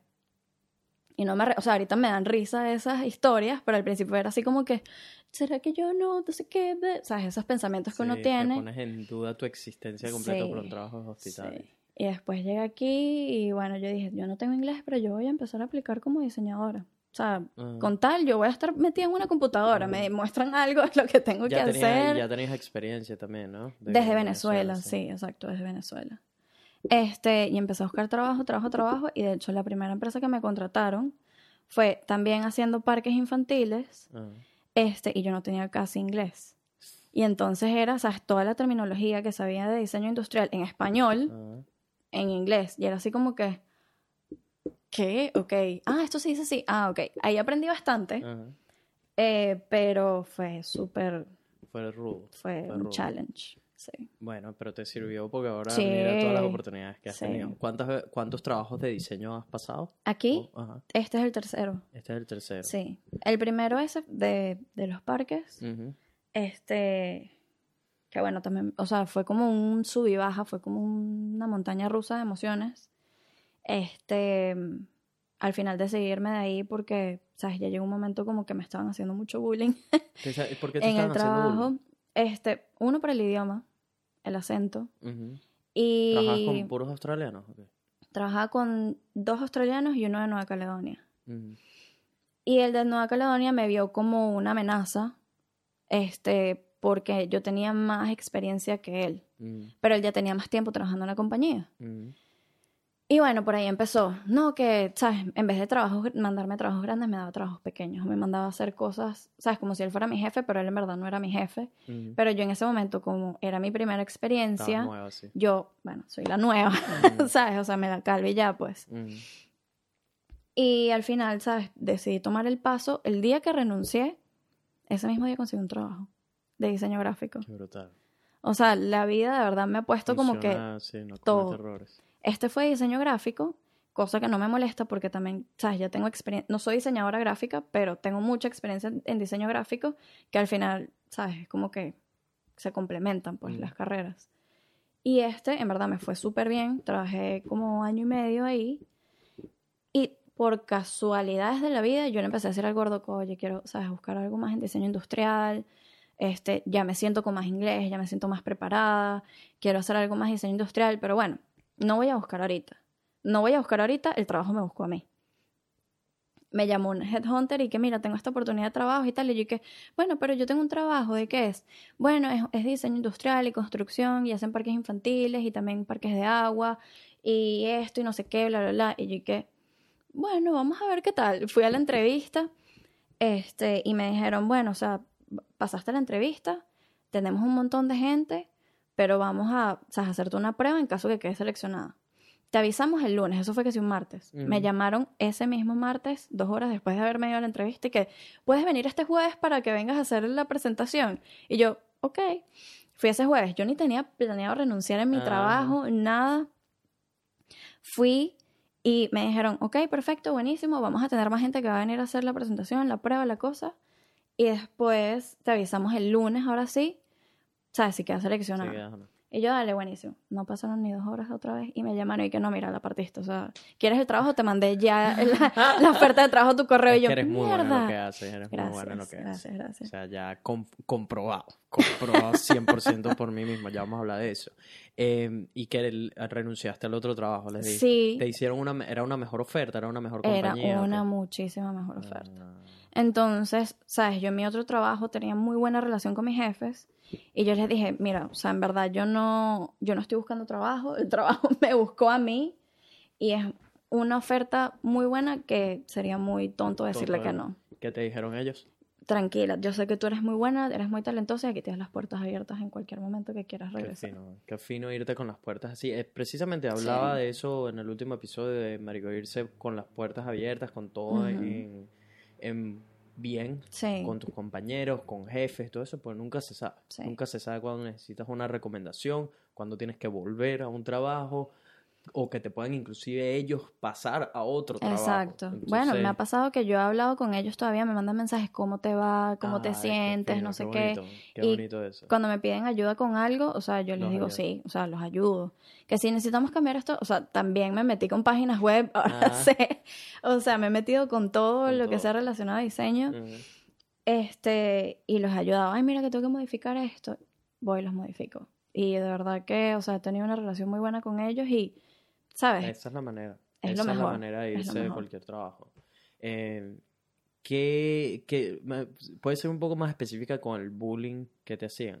O sea, aparte de tu acento, ¿qué, qué- de qué manera se burlaban? O ¿Qué- sea, era muy cómico. O sea, ahorita lo veo cómico, en el momento obviamente no. Este, pero que si se ponían a decir chistes de, de Modern Family, ¿sabes? De vainas, de cuando la gente hablaba como en Spanglish ahí, Ah, ¿sabes? Como que decían vainas así como que entre los dos australianos, que, o sea, el de Nueva Caledonia y el australiano, ah, contigo ahí enfrente. conmigo enfrente. Entonces, ¿sabes? Yo al principio pensaba que, ay, sí, están jodiendo, ¿sabes? Ah. Yo he sido muy naif toda mi vida, con muchas, muchos aspectos de mi vida, Ah, y siempre dije como que, ay, ¿sabes? Deben estar jodiendo. Ay, voy a unirme, ¿sabes? Como Ah. que para no quedarme ahí por fuera y que, no, no. Este, y no tomármelo personal. Porque al principio dije, ¿sabes? Puede que no sea personal. Pero después, o sea, pasó de esas joditas, de, de estarse burlando del acento, de, de series donde siempre hay un mexicano hablando, ¿sabes? Vainas así. Este, yo decía, no, o sea, esto ya se está volviendo como un poquito más personal. Y después como que, ¿sabes? Yo estaba haciendo los proyectos y llegaba este chamo de a decirme como que no, no traje más ese proyecto, yo lo termino, ponte a hacer eh, esto, ¿sabes? Como que edita esta imagen en Photoshop, que sabes que ni siquiera era mi, o sea, era parte de mi trabajo obviamente, pero no era mi rol, o sea, el mío era diseño industrial, o sea, yo tenía Mm. que hacer el parque infantil, tenía que hacer el landscape de todo el parque mm, tenía que poner todos los elementos, todo, o sea, todo, construir lo que sea, el Mm. 3D, el render, lo que sea. Y él me decía, ah, no, mira, quítale este fondo a esta imagen en Photoshop. Entonces yo decía como que, "Ah, ok, bueno, necesita mi ayuda. Yo siempre estoy demasiado dispuesta a ayudar, yo soy demasiado... Yo trabajo en equipo. O sea, a mí eso de estar compitiendo, a mí eso no me gusta. O sea, hasta cierto punto es sano, mm. pero eso de que te voy a meter el pie para yo ponerme en tu Ahí- puesto... Ahí, ahí es cuando, eh, justo hablamos de eso en el episodio pasado, el gordo y yo, y es que yo considero que la competencia es esencial para tú sal- eh, innovar, para tú empujar tus límites y todo eso. Mi problema es cuando tú como competencia buscas herir a la otra persona para tú salir adelante. Exacto. Ese, eso ya para mí es como, no, eso, eso es ya lo que haría un perdedor. De Exacto. tipo, no tengo la capacidad de ganar y la única manera de yo ganar es hiriendo a mi competidor. Que fue lo que me pasó a mí. Que eso, eso ya, ya ahí es tipo, Ajá. no, ok, eso se salió, salió, Exacto. se salió de control, pues. se salió de control. Bueno, o sea, me pasó que obviamente yo venía, sabes, fresquita con otras ideas porque estaba como más nueva en la compañía, que decía, sabes, mira, vamos, y si hacemos esto así, si hacíamos esto asado, sabes, y se lo decía al que trabajaba conmigo en la parte de diseño porque él ya tenía tiempo trabajando en la compañía y yo, sabes, lo vi como una oportunidad de, si yo te muestro esto, te gusta y te parece que, sabes, se vería mejor, sabes, como, como un team, Sí, ¿sabes? sí, sí, un equipo. Y el tipo, no, mira, yo no creo, o sea, muy, o sea, estaba como muy estancado que las cosas se tenían que hacer de su manera, porque así las él venía haciendo desde hace cinco años para atrás. Mm, Entonces como que yo me quedaba como ponchada, como que, bueno, ok, no, mejor no. Bueno, mejor no. Y después yo veía, como yo tenía poco inglés, que él agarraba, él hacía algo bastante parecido y se lo mostraba al jefe. Ah, mira qué Y lo decía como si fuera su idea. Y yo decía, no puede ser. Y yo llegaba a la casa frustrada, casi que llorando. Bueno, varias veces lloré. este, Por- y le decía al gordo como que, ¿sabes? Me está pasando esto. Y él, dale, échale bolas, que tú puedes, tú eres demasiado fuerte. mm, No te dejes derrumbar. Pero va- varias veces me derrumbé. Y como, o sea, en verdad lo que dice el gordo es verdad y no es porque, ay, sí, Paula es la rechita. En verdad a mí me cuesta mucho derrumbarme porque, porque, o sea, nunca caigo, o sea, caigo muy pocas veces en mi zona de confort y siempre me muevo y siempre estoy cambiando y siempre estoy haciendo algo porque no me gusta eso, sentir que el mundo se me viene abajo, o sea, no me gusta. Y bueno, siempre busco, ¿sabes? Hacer algo para que no, que permita que no me pase eso. Pero me pasó tantas veces en ese trabajo que el gordo me dijo, bueno, renuncio. O sea, en ese momento él nada más tenía un trabajo part-time, ganando 18 dólares la hora. mm. Y fue así como que, bueno, si nos toca comer pan con mantequilla hasta que tú Pasta con consigas- atún. sí, Ya, ya, hasta ya, que tú consigas, hasta que tú consigas un trabajo, Mm. lo vamos a hacer. Y entonces yo le dije, bueno, vamos a hacer eso así. Y ese mismo día que entregué mi carta de renuncia, Ya tenías trabajo. ese mismo día me llamaron y que, mira, este, vi tu portafolio, eh, O ¿quieres? sea, fue pura casualidad. Pura casualidad. Qué bizarro. Vi tu portafolio y tal, ¿quieres venir el viernes para una entrevista? Y ya, o sea, eso fue como un lunes que entregué la carta de trabajo, que empecé esa semana, así que de la carta de renuncia, Ujú, trabajé 15 días, fui ese viernes a la entrevista y ya en lo que sacaron los 15 días comencé en el otro trabajo. Qué sádico, man. Qué brutal. Y eso son las ventajas de ser un duro en lo que haces, por supuesto. Aquí dándote, Gracias, alimentándote gracias, un poco. Em, tú eres la persona detrás del logo Nelfe Live. Ujú. Em, el primero que comenzamos, hay una foto aquí puesta entre tú y yo en este momento. ¿Ah, sí? Sí. ¿Dónde? Eh, eh, tipo, cuando edité esto. ¡Ah! no, todavía no soy mago, pa. O sea, eh, sí, la persona que está viendo este video está viendo un- un- ¿Ves lo que te digo? Soy demasiado naif para muchas cosas. Pero sí, este fue el primer logo que hizo Pau, eh, que a mí me encantó, me encantó. Le, le había dicho, oye, Pau, ¿será que me puedes ayudar esto, aquello? Yo de- en ese entonces no, como que no entendía mucho la importancia de un logo, pero decía, marico, debería tener un logo, creo yo, no sé. Ujú. Y nada, me, me hiciste eso y fue brutal. Y ese logo estuvo conmigo un año o quizás un, Sí, un montón de poco más. tiempo. Y después un día te dije, pues ya me iba a hacer tarjeta de presentación, no sé qué, y dije, verga, este logo siento que ya no me representa mucho lo que hago y toda la cosa. Y volví a hablar contigo y dije, oye, Pau, ¿será que me puedes ayudar otra Sí, vez? y Y tal, te no sé qué, a la llevar el logo. Y ojo, yo no tenía mucha idea. Esto fue todo porque una seguidora, precisamente, su Instagram es arroba flowerscc, creo, por si estás escuchando. Em, y eh, ella me mandó fotos Ujú. ella creo que estudia diseño o algo de eso y me mandó, me, un día de la nada me dice, hey, hice todo esto. Por Qué si, por si así de la nada y me mandó un montón Qué de fotos de ideas de logo. Yo, marico, qué sádico, porque justamente estaba pensando en que, verga, debería tratar de... Ah, yo me de- acuerdo, sí, es verdad. Tú me llamaste que si en la mañana Ajá. y después cuando llegaste a la casa y que, marico, mira lo que me acaba de pasar hoy. Es bizarro, Sí, es sí, bizarro, sí, es bizarro. sí. Justo estaba hablando de que, verga, necesito cambiar el logo y aparece una seguidora de la nada mandándome DMs de fotos. Cuando me meto a ver, me estaba mandando, me dijo, ay, para que sepas, este, me puse a dibujar esto por- para ver si te gustaba alguno y qué sé yo. Y yo, marico, es tan brutal, Qué cuchi. ¿sabes? Em, y dije, marico, si hay alguien que pueda hacer esto en realidad es Pau. Entonces, nada, te lo llevé y te dije, mira, esto es lo que digo, me gusta esto, lo que sea, tal. Le diste tu toque y pum, salió algo simple, Sí. súper bonito y que representa lo que hago ahora, que me encantó. Yo estaba Brutal. alucinando. Y decía, y todavía lo veo y digo, wow, está, me, me encanta, me encanta. Pues es exactamente lo que imaginaba, algo simple y que defina bien qué es lo que hago. Em, que por cierto, se vienen las tarjetitas. Yay. Yeah, por fin business cards, que las debería haber tenido hace mucho tiempo, pero soy un huevón.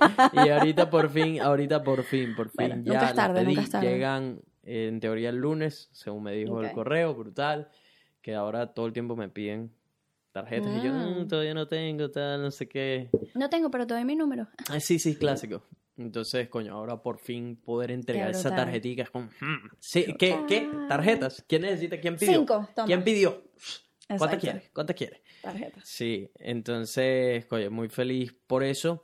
Em, ¿Por qué es importante un logo? ¿Por qué alguien que nos está escuchando ahorita que quiere emprender un proyecto, lo que sea, no tiene un logo, está considerándolo, pero no sabe cuál es la importancia o salen del paso y, y hacen un logo choreto, la vaina, no sé Ah, qué? sí. Em, ¿cuál, cuál- explícanos por qué alguien debería tener un logo. O sea, vamos a poner un ejemplo.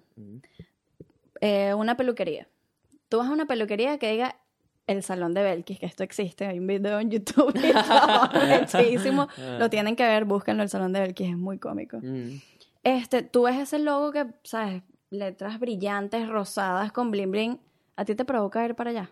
A que me acuerdo, no, no No, confiaría en Belkis. no confías. ¿Qué pasa si te dicen estilista Belkis? Por ejemplo, Mm. manteniendo el mismo Belkis, el mismo Mm, nombre, porque es la mm. misma persona, pero te lo ponen en un fondo negro con unas letras blancas y, ¿sabes? Algo que tú dices se ve limpio. Te provocaría entrar. completamente. El, el logo es lo que te identifica. O sea, sea un logo, isotipo, logotipo, lo que sea, es lo que te va a representar a ti como marca, porque al final tú estás ofreciendo algo, o sea, tú, sea, o sea, un psicólogo, sea este servicios de, de videografía, fotografía, de diseño, tú necesitas algo que te represente, que la gente lo vea, o por lo menos tu nombre ¿sabes? Tienes que hacerlo de alguna manera llamativa que la gente se acuerde de eso. O sea, como el marketing que tienes tú, Nelfelife. ¿Sabes? Ya la gente, Nelfelife, Nelfelife lo relaciona contigo, ¿sabes? Eres tú, Mm. es tu marca. O sea, tien- es muy importante que tú representes eso para lo que quieras vender. Ven- ¿Verdad? Estoy hablando bellísimo yo. Vender u Tres ofrecer. tristes triggers Sí, no puedo. Da- da- da- No puedo. Este, es importante, pues. Es, la- es precisamente la cara de tu marca, negocio, Ujú. empresa. Y a veces creo que uno subestima la importancia. estoy que- pegando. Sí, sí, sí. Me acabas de pegar exactamente. No sé qué tenemos aquí, pero ya no pronunciamos bien. Subestima. Eh, sí, a veces uno subestima la importancia que puede tener un logo o las oportunidades que te puede traer un logo. Porque quizás una persona está buscando, qué sé yo, un videógrafo, lo que sea, y se encuentra con Nelfe Live, pero el logo lo, lo asocia con cualquier otra cosa, menos con que le pueden hacer un video de Ajá. putísima madre o algo de eso. Exacto. Entonces no, no va ni siquiera a la página. O, Exacto. o llega a la página y apenas vio el logo, dijo, no, señor, me voy de aquí. Sí. Me- o ven tu tarjeta de presentación y dice, no, ¿qué vaina es esta? Ajá. Este tipo o no- Nelfelife, y de repente empieza a ver las fotos, ¿sabes? De paisaje y dices, ah, ok, este es un bicho que viaja y toma fotos de viajes, pero Mm. no, ¿sabes? Como que dice Nelfelife nada más y no dice, no te muestra algo más. Algo que de un indicativo Exacto. de qué es lo que es hace como que, ah, ok, no, este pana no toma fotos, toma fotos para él o cualquier cosa. Entonces, tú dirías que como ingeniero industrial, Diseñador, ahora diseñador industrial. diseñador industrial, disculpa, eh, hay muchas diferencias. Sí, un ingeniero es... Uf, Muchísimas. Es como Es diferente. tú elevado a mí, lo que... o sea, es diferente. Un ingeniero es más como que la parte de ingeniería. cómo muy buena, muy buena esa explicación. O sea, es como... O sea, ¿cuáles son tus límites? eh, esa es una muy buena pregunta. O sea, Ah. mis límites son diseñar algo que... Yo tengo que trabajar con un ingeniero, ¿sí? Ok. O sea, para yo hacer los diseños que yo hago, o sea, hay diseños que no necesitas un ingeniero. Mm, O sea, que si esto que te regaló Pili yo lo puedo diseñar y lo puedo mandar a hacer y no hay problema. Pero cuando es algo como un parque infantil, mm, que requiere, ¿sabes? Distintos materiales pesados, necesitas construcción, necesitas, eh, eh, ¿cómo se dice eso? Eh, que, que, ¿sabes? Se mantenga por mucho tiempo, mm, o sea, una edificación o algo, mm. tienes que trabajarlo con un ingeniero o, dependiendo con un Alguien que arquitecto, conozca la parte que de los materiales y todo la eso. parte de los materiales, que un diseñador industrial también tiene que tener el conocimiento de los materiales, Mm, pero no esa parte tan de construcción. mm. Tienes que trabajar en- con un ingeniero para ver si es posible hacer. Hacerlo lo que tú tienes en mente. Ujú. Eh, Marico, ¿cómo, ¿cómo empiezas tú? Porque yo sé cómo funciona para mí en videos y es algo muy que está como en mi cabeza cada vez que me viene una idea de videos. Pero tú haciendo un parque infantil, ¿cómo, cómo, cómo te imaginas eso? ¿De dónde sacas? O No sé, sea, no- primero, eh, lo, cómo funciona es tener el, o sea, yo por lo menos tengo el brief de... Ellos te dicen, esto es lo que queremos. Sí, o sea, yo quiero una patilla gigante.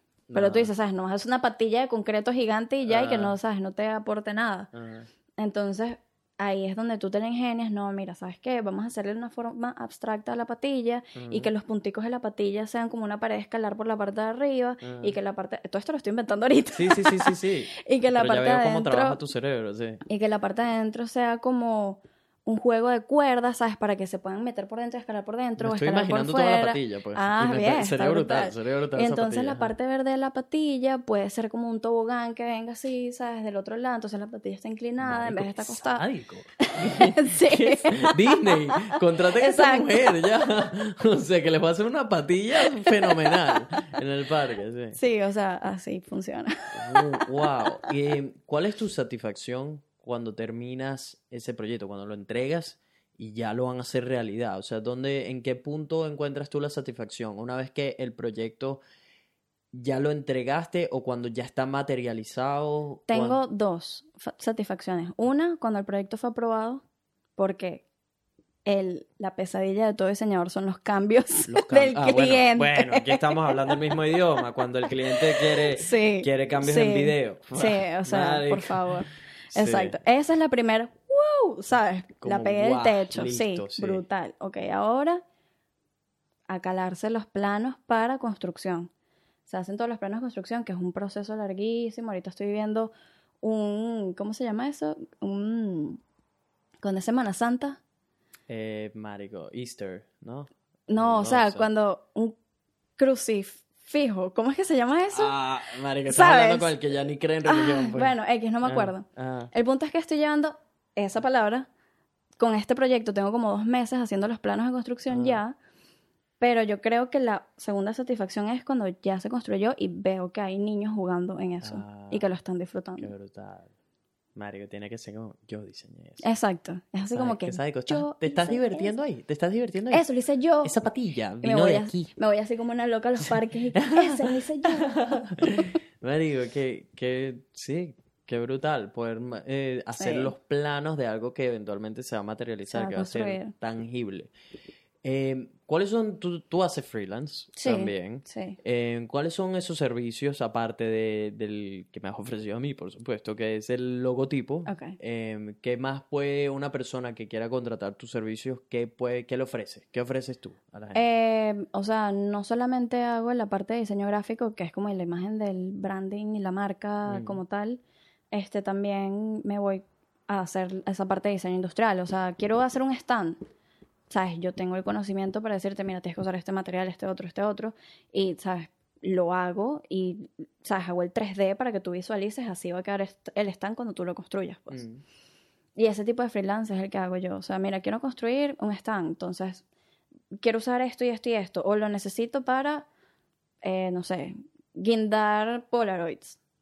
Entonces, ¿sabes? Yo te muestro, te doy tres opciones, te digo, mira, o sea, yo creo que esta es la mejor manera, o sea, te presento un proyecto, pues. Mm, De esta es la manera que yo creo que Exacto. llevarlo, que usar. Y a partir de ahí, ¿tú también eres la que busca quién va a materializar ese producto o tú entregas todo el proyecto y el cliente busca... Yo, hay dos opciones, yo puedo ayudar con la parte de construcción, Mm, este, sabes, de buscar los suppliers y decirte, mira, esto cuesta esto, esto y esto, mm, construirlo te lo entregan en tanto tiempo, o sea, yo lo puedo hacer, lo puedo ofrecer, mm. pero hay gente que tiene, ah, no, mi amigo tiene una cerrajería o Él- tiene él una hace, tal, no sé necesito qué, los planos ah, o solo necesito los planos, o esa persona tiene conocimiento de carpintería y esa misma persona lo hace. Entonces es nada más como que materializar la idea, decirle, mira, vas a necesitar tanto, tanto, tanto de tanto, estas son las piezas que necesitas y esa persona lo puede construir también. O sea, depende de lo que esté buscando la persona. de lo que esté buscando. A todas estas, a ti te pueden contratar en cualquier parte del mundo, ¿no? Sí, sí, sí. O sea, porque simplemente ponerse Sí. en contacto contigo, decir cuál es eh, la idea que tienen, lo que sea, y tú la Sí. haces, la haces realidad. Sí, yo le hice varios proyectos a varias personas en Panamá, de hecho. Este, que mi hermana me consiguió unos ahí. O sea, esos fue- fueron más como diseño gráfico. Ujú. Este, pero también un amigo que estaba allá necesitaba un diseñador industrial y lo ayudé a hacer un stand, este, como un kiosco. Ujú. Eh, y me imagino que lo hicieron, no tengo ni idea, no me acuerdo.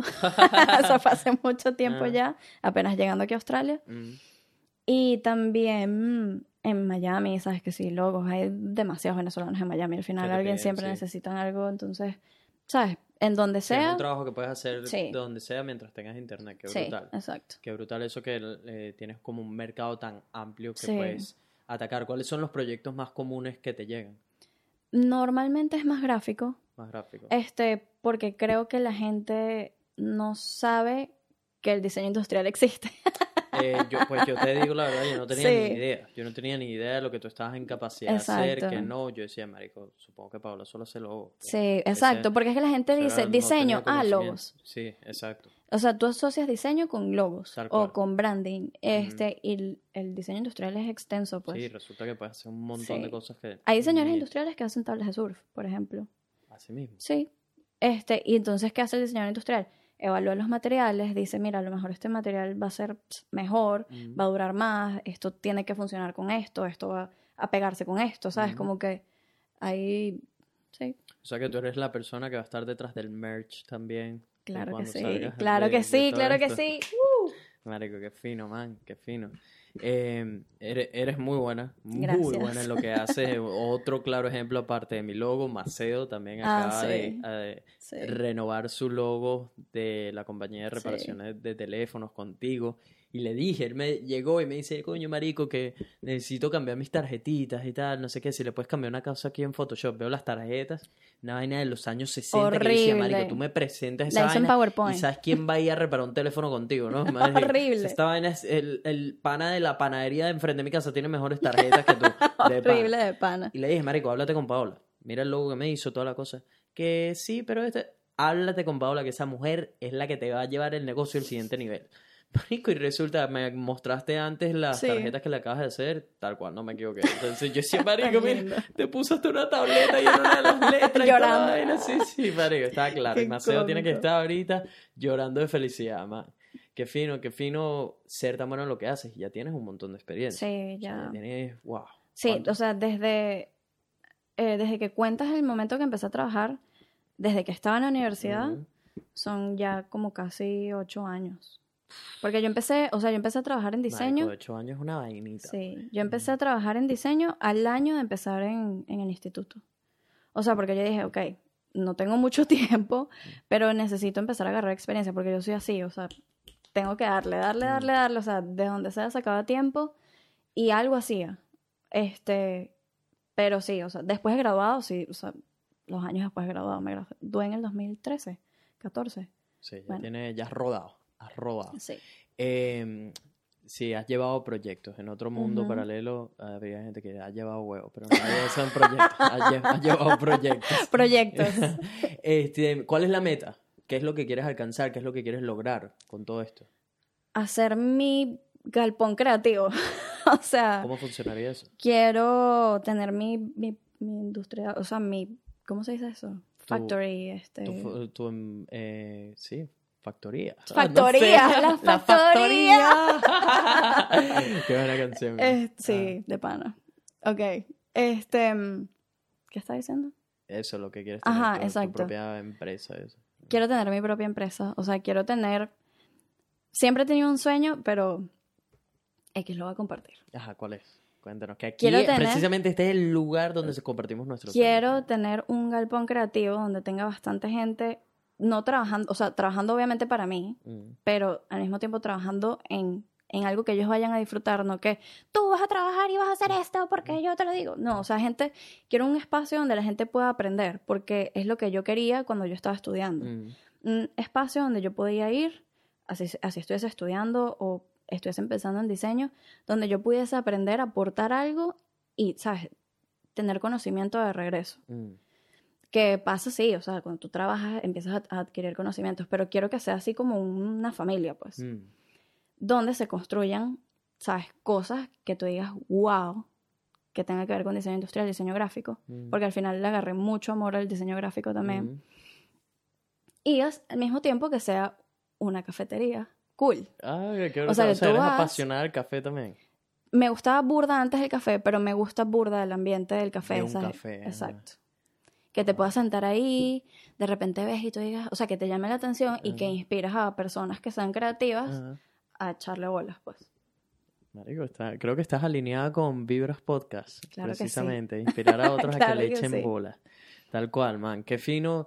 Y yo creo que sí lo vas a tener, porque cuando trabajas duro y crees en lo que haces y agarras más experiencia, puedes manifestar cualquier cosa, en sí. especial en países como Australia también, dan muchas oportunidades a las personas que trabajan duro. Sí. Así que no puedo esperar a que tengas ese galpón, Gracias. esa empresa. ¿Cómo- Invitado especial. Sí, sí. ¿Cómo lo llamarías, por cierto? ¿Has pensado en algún nombre?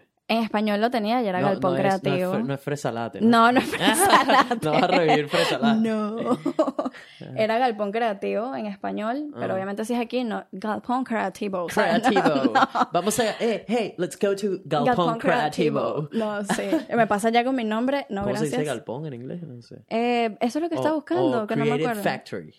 ¿Qué tal? Ah, está bueno. Está bueno. está bueno, está bueno, me gusta. Me gusta. Creative Factory. Me gusta. Marico, me suena el sitio donde se, Tipo- se materializan sueños. Tipo ¿sabes? Willy Wonka, que Sí, entras sí, sí, así, sí. la vaina Vamos a. Creative Factory. Marico, está, Eh, está brutal, sádico. me gusta. Hey, ah, No me vayan a robar la idea, Sí, sí, sí, no roben esa idea, por favor. Marico, que Brutal, sádico, me ey. gustó. Luego, luego me das las Yes, gracias. ok. ok. Cuando, cuando ya existe lo... Ya. Exacto. Ese nombre, ya. Brutal. No, marico, está, está fino. Eh, en tus tiempos libres, eres vegana. Tiempo completo también. Tiempo completo, eres vegana full time. Sí. Eh, ¿Cómo empezó esa parte para ti? El gordo me comentó algo de que te estaba cayendo mal la carne. Aquí, pero en verdad el veganismo empieza desde mucho antes sin yo darme cuenta.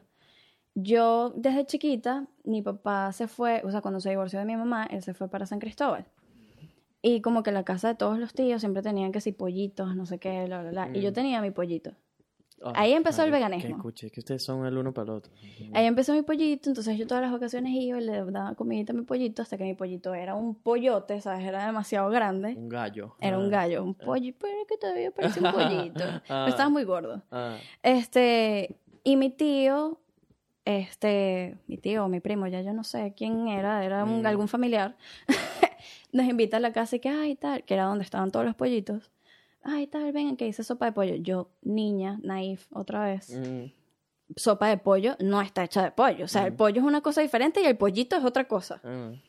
Y de repente, ay, sí, ay, ¿te gusta la sopa de pollo? Me como mi sopa de pollo. Ay, sí, me gusta la sopa de pollo, de que, sabes, que está súper rica, no sé qué. Bueno, lo alimentaste muy bien, ese era el pollo tuyo que todo el tiempo, sabes, le dabas comida. Y yo, Mm.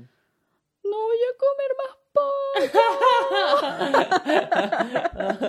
y de pana no comí más pollo. Y después mi mamá, mi papá, mi abuela, tienes que comer pollo. Ay, sí. Cultura latina al fin. Sí, claro. Se me olvidó que yo había comido pollo. O sea, no se me olvidó, obviamente quedó aquí, pero, o sea, al final, como que otra vez, pollo que me como es diferente, pollito de mascota es otra cosa. Mm. Y después me pasó lo mismo con un cochino. O sea, fui otra vez para San Cristóbal. Criaste el cochino, o sea, tú No, creías- no lo crié, no lo crié. Ese, ese cochino lo llevaron y yo dije, ay, qué finos, trajeron un cochino, pácata. Uy, Y yo, En lo que te medio Voy a voltaste lo mataron. cochino. Sí, me pasó lo mismo, como un año sin comer Ah. cochino, que no, que qué bolas, que como, o sea, es Ah. ser tan cuchi, ¿cómo se lo van a comer? Al Mm. final, tienes que comer cochino. Yeah. Entonces, volví a comer cochino. Llorando, pero comiendo, comiendo Está chicharrón ahí. rico, joder. Está muy rico el cochino. No, pero en serio, o sea, fue así como que, "Ay, no puedo, no puedo. Mm, Al final, X, pasaron los años, terminé comiendo otra vez pollo, carne, cochino, lo que sea. Mm.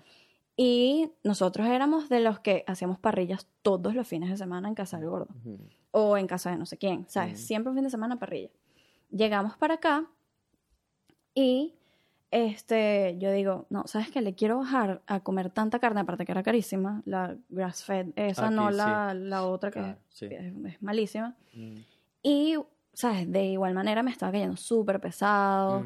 O sea, comía carne, no sé, a las 2 de la tarde y todavía eran las 10 de la noche y estaba ahí que no puedo con mi alma. ¿Pensabas ahora que te, te estabas cayendo peos todo el día? No, no. No O sea, pesado de que la barriga se me ponía así y me sentía súper así que Uh, muriéndome, no muriéndome, Ajá. ¿sabes? Tomándome que sí, Ajá. 50 Alka-Seltzers. Mm, Este, yo le dije, ¿sabes qué, gordo? Me quedo nada más comiendo pollo y pescado. El pescado aquí es carísimo también. Entonces era más pollo que nada. Pero en verdad a mí el pollo, ¿sabes? Como que nunca me mató el sabor.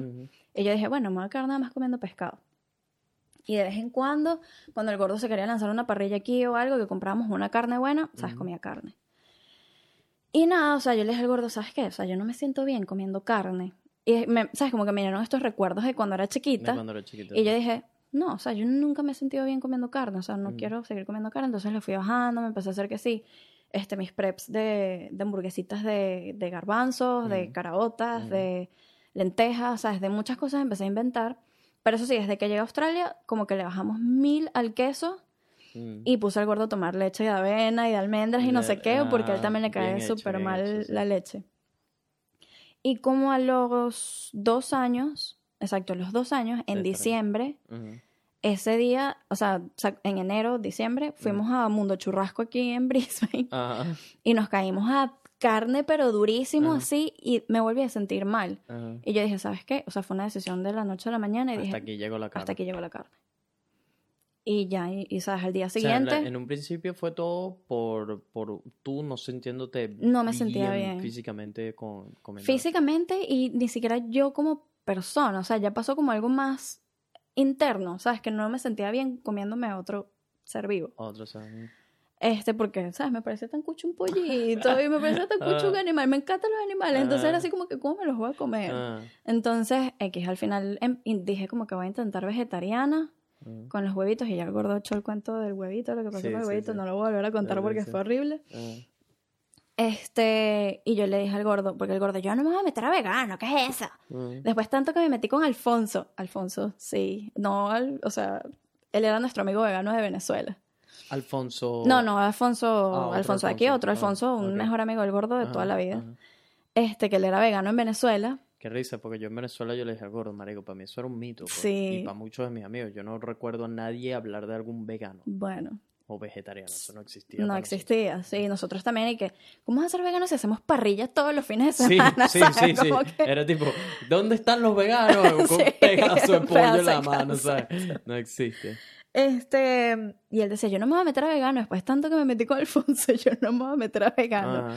Y yo como que, bueno, o sea, yo no te voy a obligar, o sea, esto es mío personal, o sea, Mm. yo quiero cambiar mi alimentación, no me siento bien Mm. comiendo carne, o sea, no, no me siento Si bien. quieres te unes, si no te quedas. Ajá, exacto, como, así como cuando nos venimos a Australia, si quieres te Quedas, si no, si exacto. Ah.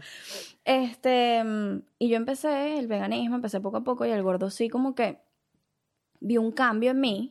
Y él dijo como que, bueno, te voy a apoyar de vez en cuando. Él sí seguía comiendo, o sea, a veces comía vegano y a veces comía pollo. A veces comía vegano y a veces comía pollo. intermitente. Pero creo que, o sea, después de pasar tanto tiempo comiendo vegano y como que dejar un poquito más de comer carnes, se dio cuenta de un cambio y dijo, no, sabes que yo, o sea, tampoco Ah, puedo, no puedo.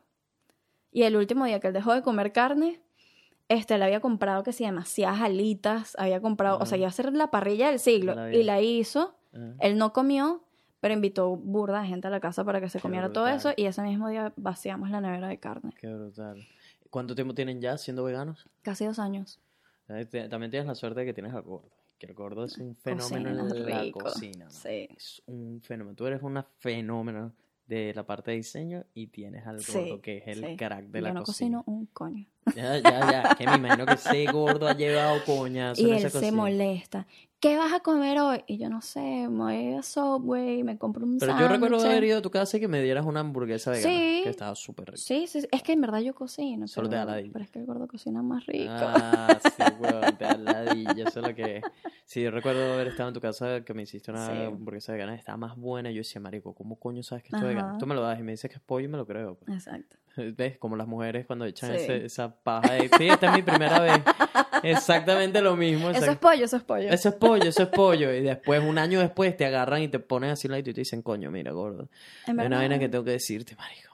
Esa hamburguesa que te has estado comiendo no es de pollo, es vegana. ¿Cómo de la madre? Menos mal que me dijiste eso ahorita. Menos mal que me dijiste eso ahorita y no me lo dijiste al comienzo, porque si no, esta vaina no hubiese funcionado. Sí, sí.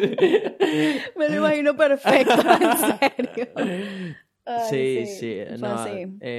Em, de pana, admirable lo que hacen ustedes las mujeres y cómo, cómo tapan, cómo tapan las verdades. Muchas gracias. Desde, desde las primeras veces hasta las hamburguesas veganas. Ah, ¿estás viendo? Está, está buena la cosa.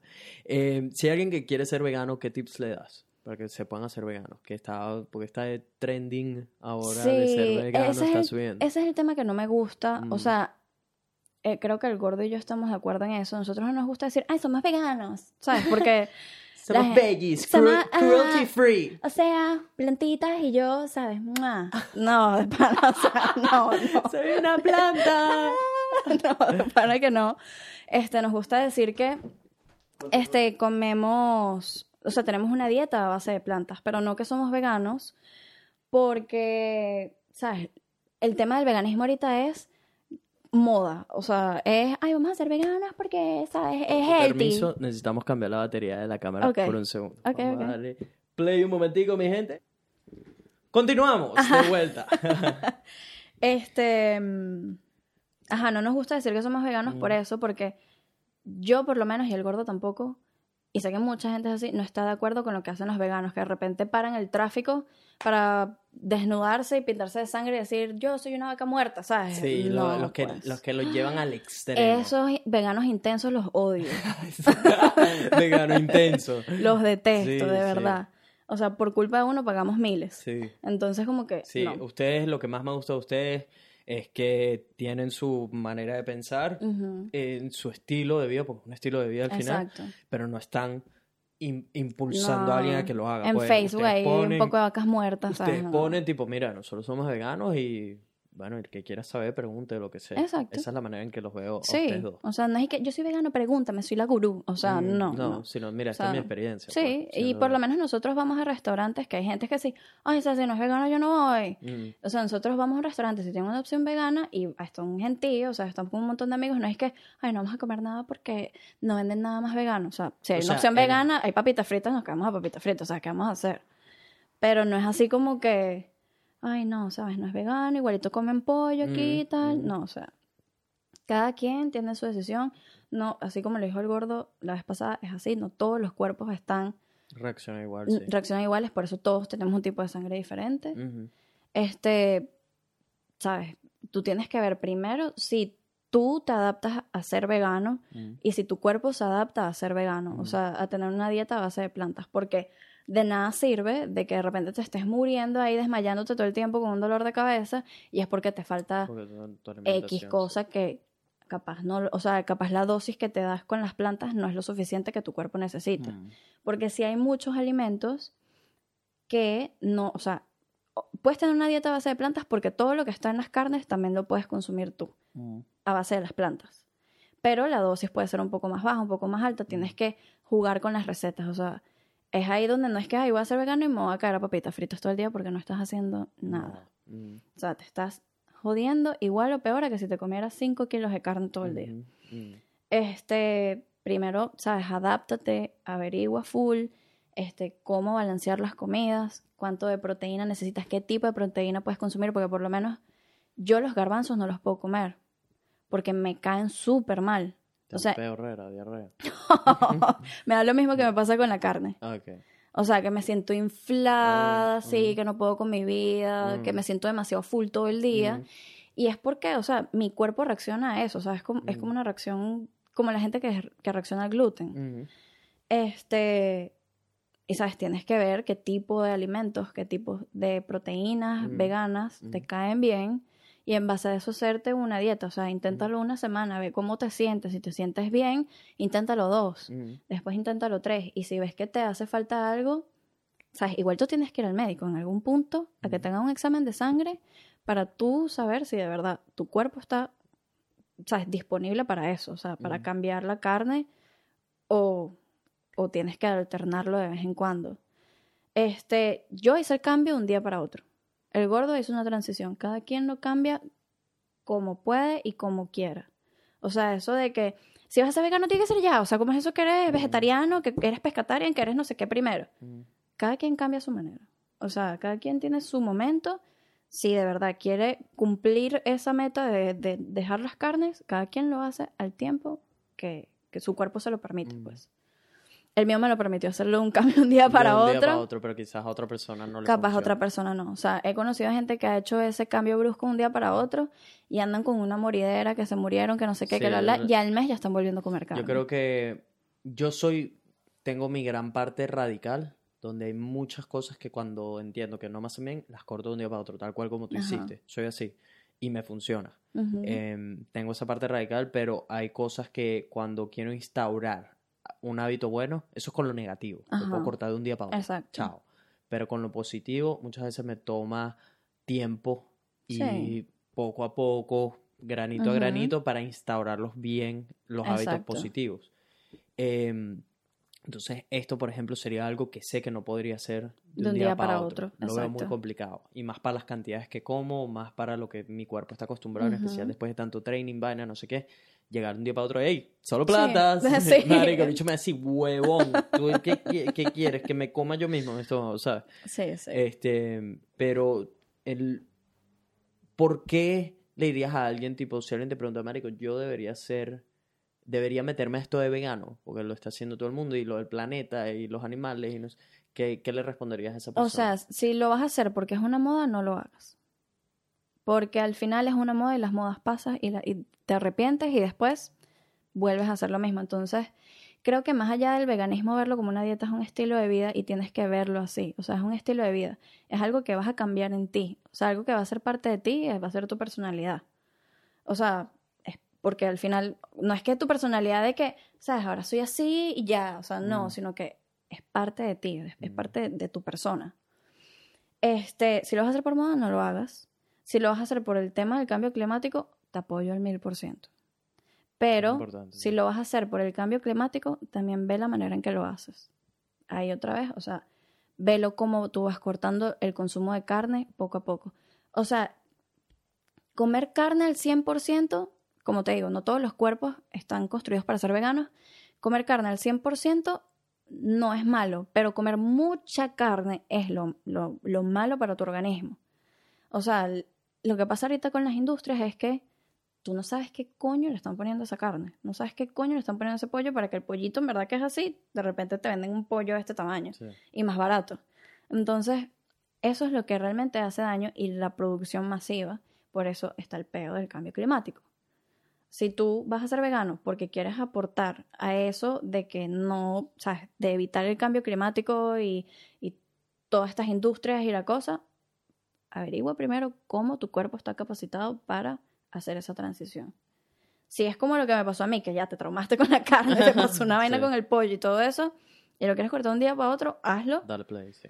pero eventualmente tienes, o sea, yo me hice un examen de sangre el año pasado, todos los valores salieron brutal, Te sientes mejor, te sientes con más energía, Me te sientes siento- igual que cuando comías carne. me siento súper mejor. De hecho, el examen de sangre el año pasado me lo hice porque mi cuerpo empezó a cambiar y yo dije, ¿qué coño me está pasando? O sea, me costaba bajar de peso, me salió acné, que en mi vida yo había sufrido acné. Ujú. Y yo dije, o sea, me llegué a cuestionar el veganismo. Yo dije, claro, ¿será el veganismo lo que me está causando todo esto? Que me hace falta alguna proteína, algo.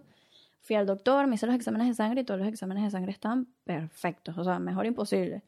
Y yo, bueno, ¿qué me está pasando? Y al final fue otra condición lo que tenía, o sea, con lo que voy a tener que vivir el resto de mi vida. ¿Qué condición? Eh, ovarios poliquísticos. Mi hermana lo tiene. Este, y... O sea, ¿y te enteraste ahorita que lo tenías? Sí, me enteré el año pasado. Y la cara la Ah. tengo muchísimo mejor a como estaba. Bueno, a ver, no, no tienes nada grave. No, ahorita nada. O sea, te muestro una foto de cómo estaba antes y, o sea, ni yo me creía que yo tenía la cara así. Pero bueno, ¿sabes? Después de, de internalizarme ese problema, Mm. ¿sabes? De, de lo que sea, me di cuenta que no había sido el veganismo, más bien el veganismo me estaba ayudando a depurar mi cuerpo de muchas cosas que uno se mete el día a día porque es así, o sea, las carnes, los pollos, no sabes de dónde vienen, te caes a refresco, a papitas fritas y te estás intoxicando de alguna manera. El Mm. alcohol también. Mm, El alcohol, ¿sabes? Es necesario de vez en cuando porque es una distracción, lo que sea, mm, pero no en exceso. Y al final es algo que te intoxica. Este, pero bueno, sí, o sea, no fue el veganismo, fue otra cosa. Em, ¿te, pe- te pegó duro eso de los ovarios poliquísticos? Que, que te dieron la noticia. ¿Por qué? Burda. Porque, a ver, de los ovarios poliquísticos hay demasiado tabú. O sea, como que, ¿Qué ay, hay sí, que saber de eso? ¿Qué hay que saber de eso? que no es solo que te salen quistes en los ovarios, sino que te afecta todo hormonalmente, o sea, te jode las hormonas, o sea, y esas hormonas obviamente te, te va al mental health también, o sea, te, te causa ansiedad, depresión, de repente te dan esos altibajos de humor, o sea, te puede afectar en muchas cosas, este, no solo físicas, o sea, como eso de bajar de peso, este, el acné, grasa en el pelo, más de lo normal, te empieza a salir vellitos por otros lados que nunca te había salido. Mm, Es también la parte interna, cómo eso afecta, o sea, cómo tus hormonas afectan todo en tu cuerpo. Y a mí me costó, o sea, fueron unos meses duros, o sea, y yo sí había visto que yo había cambiado, yo venía cambiando, venía cambiando de humor, de repente, ¿sabes? Me puse demasiado triste en un momento, estaba como demasiado que, ¿sabes? Quería dormir todo el día porque no tenía ganas de nada. Y yo misma me decía, pero yo no soy así. O sea, ¿qué me pasa? Y yo llegaba, o sea, el gordo llegaba a la casa de trabajar y yo le decía, ¿qué me pasa? O sea, estoy llorando. Yo no lloro por nada, porque coño estoy llorando. Ya le que ver, no sé, ¿sabes? Capaz estás, no sé, homesick, qué sé yo. Y como que todo era así como que tal, y de repente habían días que estaba demasiado feliz y, y, ¿sabes? Como que se me olvidaba todo y después volví a recaer y después me salían las pepas y después me salió lo otro y yo como que, o sea, algo no está bien. Y fui al GP Y el GP, no, tranquila, lo que tienes que tomar pastillas anticonceptivas. Ah, porque yo dejé las pastillas anticonceptivas. Entonces también dije como que, o sea, serán las pastillas, el veganismo, qué coño. Y yo le dije, no, sabes que yo quiero ir a un endocrino, sabes que me diga qué es lo que está pasando con mis hormonas. Me hicieron todos los exámenes, los ecos y me dijeron, mira, tú tienes ovarios poliquísticos. Y el- si no te lo cuidas, eso puede traer, mira, problemas de salud mental, puede traer endometriosis, puede traer cáncer de útero, puede diabetes tipo 2, o sea, hay muchos riesgos de muchas cosas. Y si no te lo cuidas, puedes quedar también estéril. Entonces fue como que mucha información que había que procesar en el mismo momento. golpe, sí, Y yo, pero coño, o sea, ¿por qué no me dijeron esto en Venezuela? Y en Venezuela, o sea, yo fui al ginecólogo en Venezuela y fue así como que, ah, ¿tú quieres tirar? Bueno, toma estas pastillas. o sea, no fue como que vamos a hacerte un examen de sangre, vamos a hacerte esto, lo otro, para ver qué tipo de pastillas tienes que tomar tú, o sea, qué es lo que acepta tu organismo o no. Y bueno, o sea, es como que un problema que ha venido desde hace mucho tiempo y como yo dejé las pastillas anticonceptivas ya hace dos años, este, sabes, como que esos problemas que estaban ocultos por las pastillas, sabes, como que salieron. Y lo que pasa con las pastillas anticonceptivas es eso, o sea, que te tapan el problema, pero no te lo curan. A las personas que tienen ovarios poliquísticos y dicen, no, yo con las pastillas antico- anticonceptivas estoy fin, o sea, yo veo mi menstruación todos los meses, no me pasan esos problemas, tengo mi cara brillante, o sea, no tengo acné, nada, no sé qué. Sí, solo mantiene el problema Ajá, pero al momento que quieran quedar embarazadas o quieran desintoxicar su cuerpo, yo lo hice por de- de- de- de- Desintoxicar. de- de- eso. Este, desintoxicarme. Ahí fue cuando mi cuerpo se desintoxicó de tantos años tomando pastillas y como que, pf, o sea, tú tienes este problema, tú Mm, tienes que vivir con sí. esto. Y bueno, o sea, poco a poco, sabes, como que ya ahorita me siento mucho mejor conmigo, conmigo misma, o sea, sa- internalizando que tengo esa Mm. ¿Tuviste condición. alguna como especie de depresión o algo? pues? Sí, claro. O sea, es que, es, es que te jode todo. O sea, ¿Qué es lo que más te preocupa, te preocupa de eso? de los ovarios poliquísticos. Ujú. De todo lo que te dijeron y todo eso, ¿qué es lo que en verdad te pegó como mierda esto?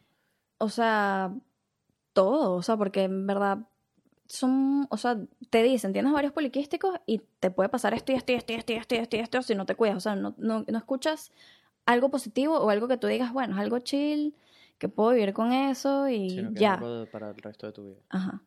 Entonces, hay maneras de mantenerlo controlado, pero no es una cosa así que te curaste, wow, ¿sabes? O sea, hay maneras de controlarlo, pero, pero no que te vas a curar de eso. Y obviamente trae riesgos, como el no quedar embarazada. ¿Eso así estés tomando el tratamiento? Eh, sí. O sea, para quedar embarazado con ovarios poliquísticos, tienes que normalmente estar en un tratamiento. Pero es ahí donde yo, o sea, mi, mi filosofía cambió un poco porque yo no me quiero estar metiendo pepas por todo. O sea, yo no quiero estarme medicando. Ah, ¿quieres tener un hijo? Entonces, bueno, te tienes que tomar todos estos suplementos. Mm. No, porque al final me estoy intoxicando otra vez mi cuerpo Mm, pa- mm. y no estoy haciendo nada natural con eso. Mm, Y yo me quiero, o sea, quiero seguir yéndome por esa onda más natural, más hippie. este, pero porque siento que el ser humano tiene las herramientas para curarse de otra manera que no sea que por todo, ay, te duele la cabeza, tómate esa pastilla. Mm. Ah, no sé qué, o Yo sea, no tomo pastillas, man. Mu- Rara vez tengo que estar en un nivel, o es extremadamente necesario, ya sea antibiótico o algo de eso, o, o sea, pastillas de dolor de cabeza, algo así. He tomado de dolor muscular cuando de pana, no lo aguantas. no lo, o sea, pero ya, ya superó mi límite, mi umbral de Exacto. soporte y qué sé yo. Bueno, o sea, siempre hay que ir al médico. De todas, todas, hay que ir al médico y, sabes, a raíz de lo, del feedback que tú sientas del médico, tú tomas tu decisión de cómo, a dónde y cómo quieres ir. Y, o sea, no es que, ay, tengo varios poliquísticos, voy a escuchar lo que dijo Paola y no voy a tomar más pastillas y voy a hacer ¿Qué esto y recomendación esto. tienes para, para una, una chica que esté escuchando? Lo mejor es que vayas a un endocrino porque es la que va a saber qué está pasando con tus hormonas y qué tan grave o suave tengas el problema. Este, o, tu ginecólogo, pues si te sientes fino con tu ginecólogo y, tu ginecólogo tiene el conocimiento de tratar ese tema hormonal. Este, porque ya no es que vas al ginecólogo para que te vean a ella si tienes quistes, o sea, es hormonal el problema. Segundo, busca las herramientas para ayudarte, porque el problema que viene a raíz del salud, de salud mental, como lo que me dio a mí, depresión o ansiedad o lo que sea, busca las herramientas. Yo fui un psicólogo, o sea, y me ayudó full.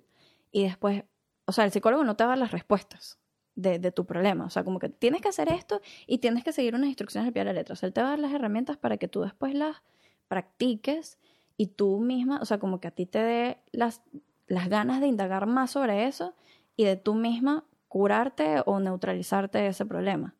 Entonces yo por lo menos de vez en cuando hago yoga, hago mi meditación, me coloco música zen cuando estoy en el cuarto. Este, el gordo me compró un, un deshumificador, creo que se llaman, los que lanzan olorcitos, le pones aceite Ah, y lanzan sí, como sí, un humito. Sí, sí, qué rico. Entonces pongo eso, pongo música, me tranquilizo, o sea, eso es como que mi momento zen, ¿sabes? De quedarme tranquila y yo sé que eso me ayuda a mí a nivelar todos esos niveles cuando me siento muy alterada, o me siento muy ansiosa, o me siento no sé qué. Sé que es algo que está ahí sonando y ya digo, ok, ya, me tengo que quedar tranquila, o sea, no, esto no me puede dominar a mí, yo lo tengo que dominar a él.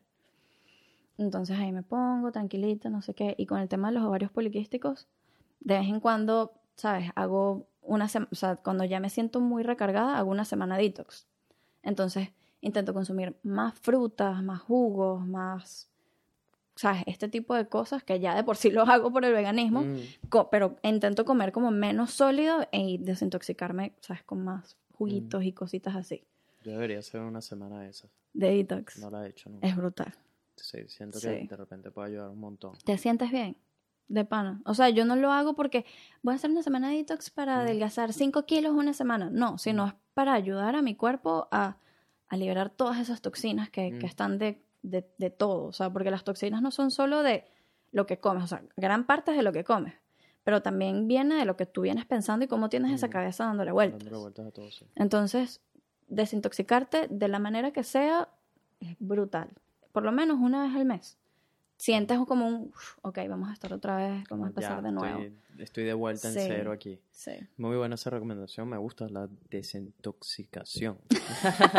Qué feo fue pronunciar eso. Sí, sí. Pero bueno, Pau, vamos a pasar al after party. Wow. Em, ¿Dónde te puede conseguir la gente en redes sociales? Si necesitan Eh. trabajos, si quieren saber más de ti, si tienen preguntas ya sea de tu experiencia de veganismo, de ovarios poliquísticos, lo que sea, si quieren ponerse en contacto contigo, ¿a dónde te pueden contactar? Bueno, mi Instagram es Pao Velasco. Velasco. Arroba, arroba Pau Velasco. Pao Velasco. Este, Ese Velasco es con S. Con S, Mm. sí. Pao Velasco. Eh, ese es mi Instagram personal. Y tengo otro donde coloco, o sea, tengo años que no coloco nada, pero de vez en cuando lo hago Mm. como para poner mi portafolio. Es P Velasco ID en Instagram también. Este, y bueno, o sea, lo que me quieran preguntar, yo P o sea- Velasco de arroba P Velasco y de, Industrial Design. Industrial Design. Ah, ¿qué Muy bien. He aprendido, he Eh, aprendido. ah, sí.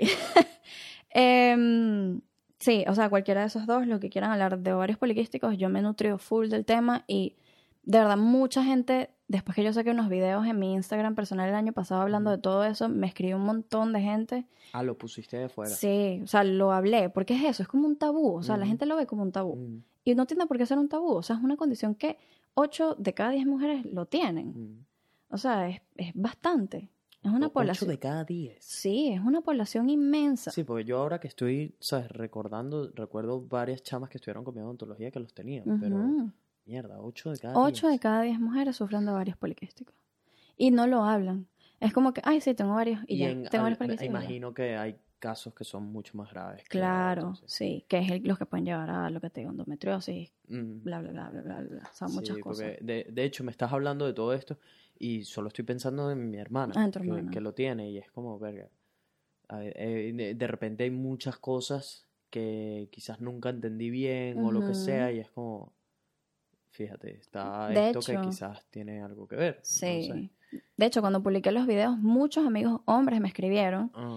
este, que me decían, verga, Pau, o sea, era- algunos fueron comentarios co- medio come mierda, como que, verga, ahora entiendo por qué a veces una mujer se ve que es flaquita, Mm. pero está gorda, ¿sabes? Puede ser porque tiene un peo de eso.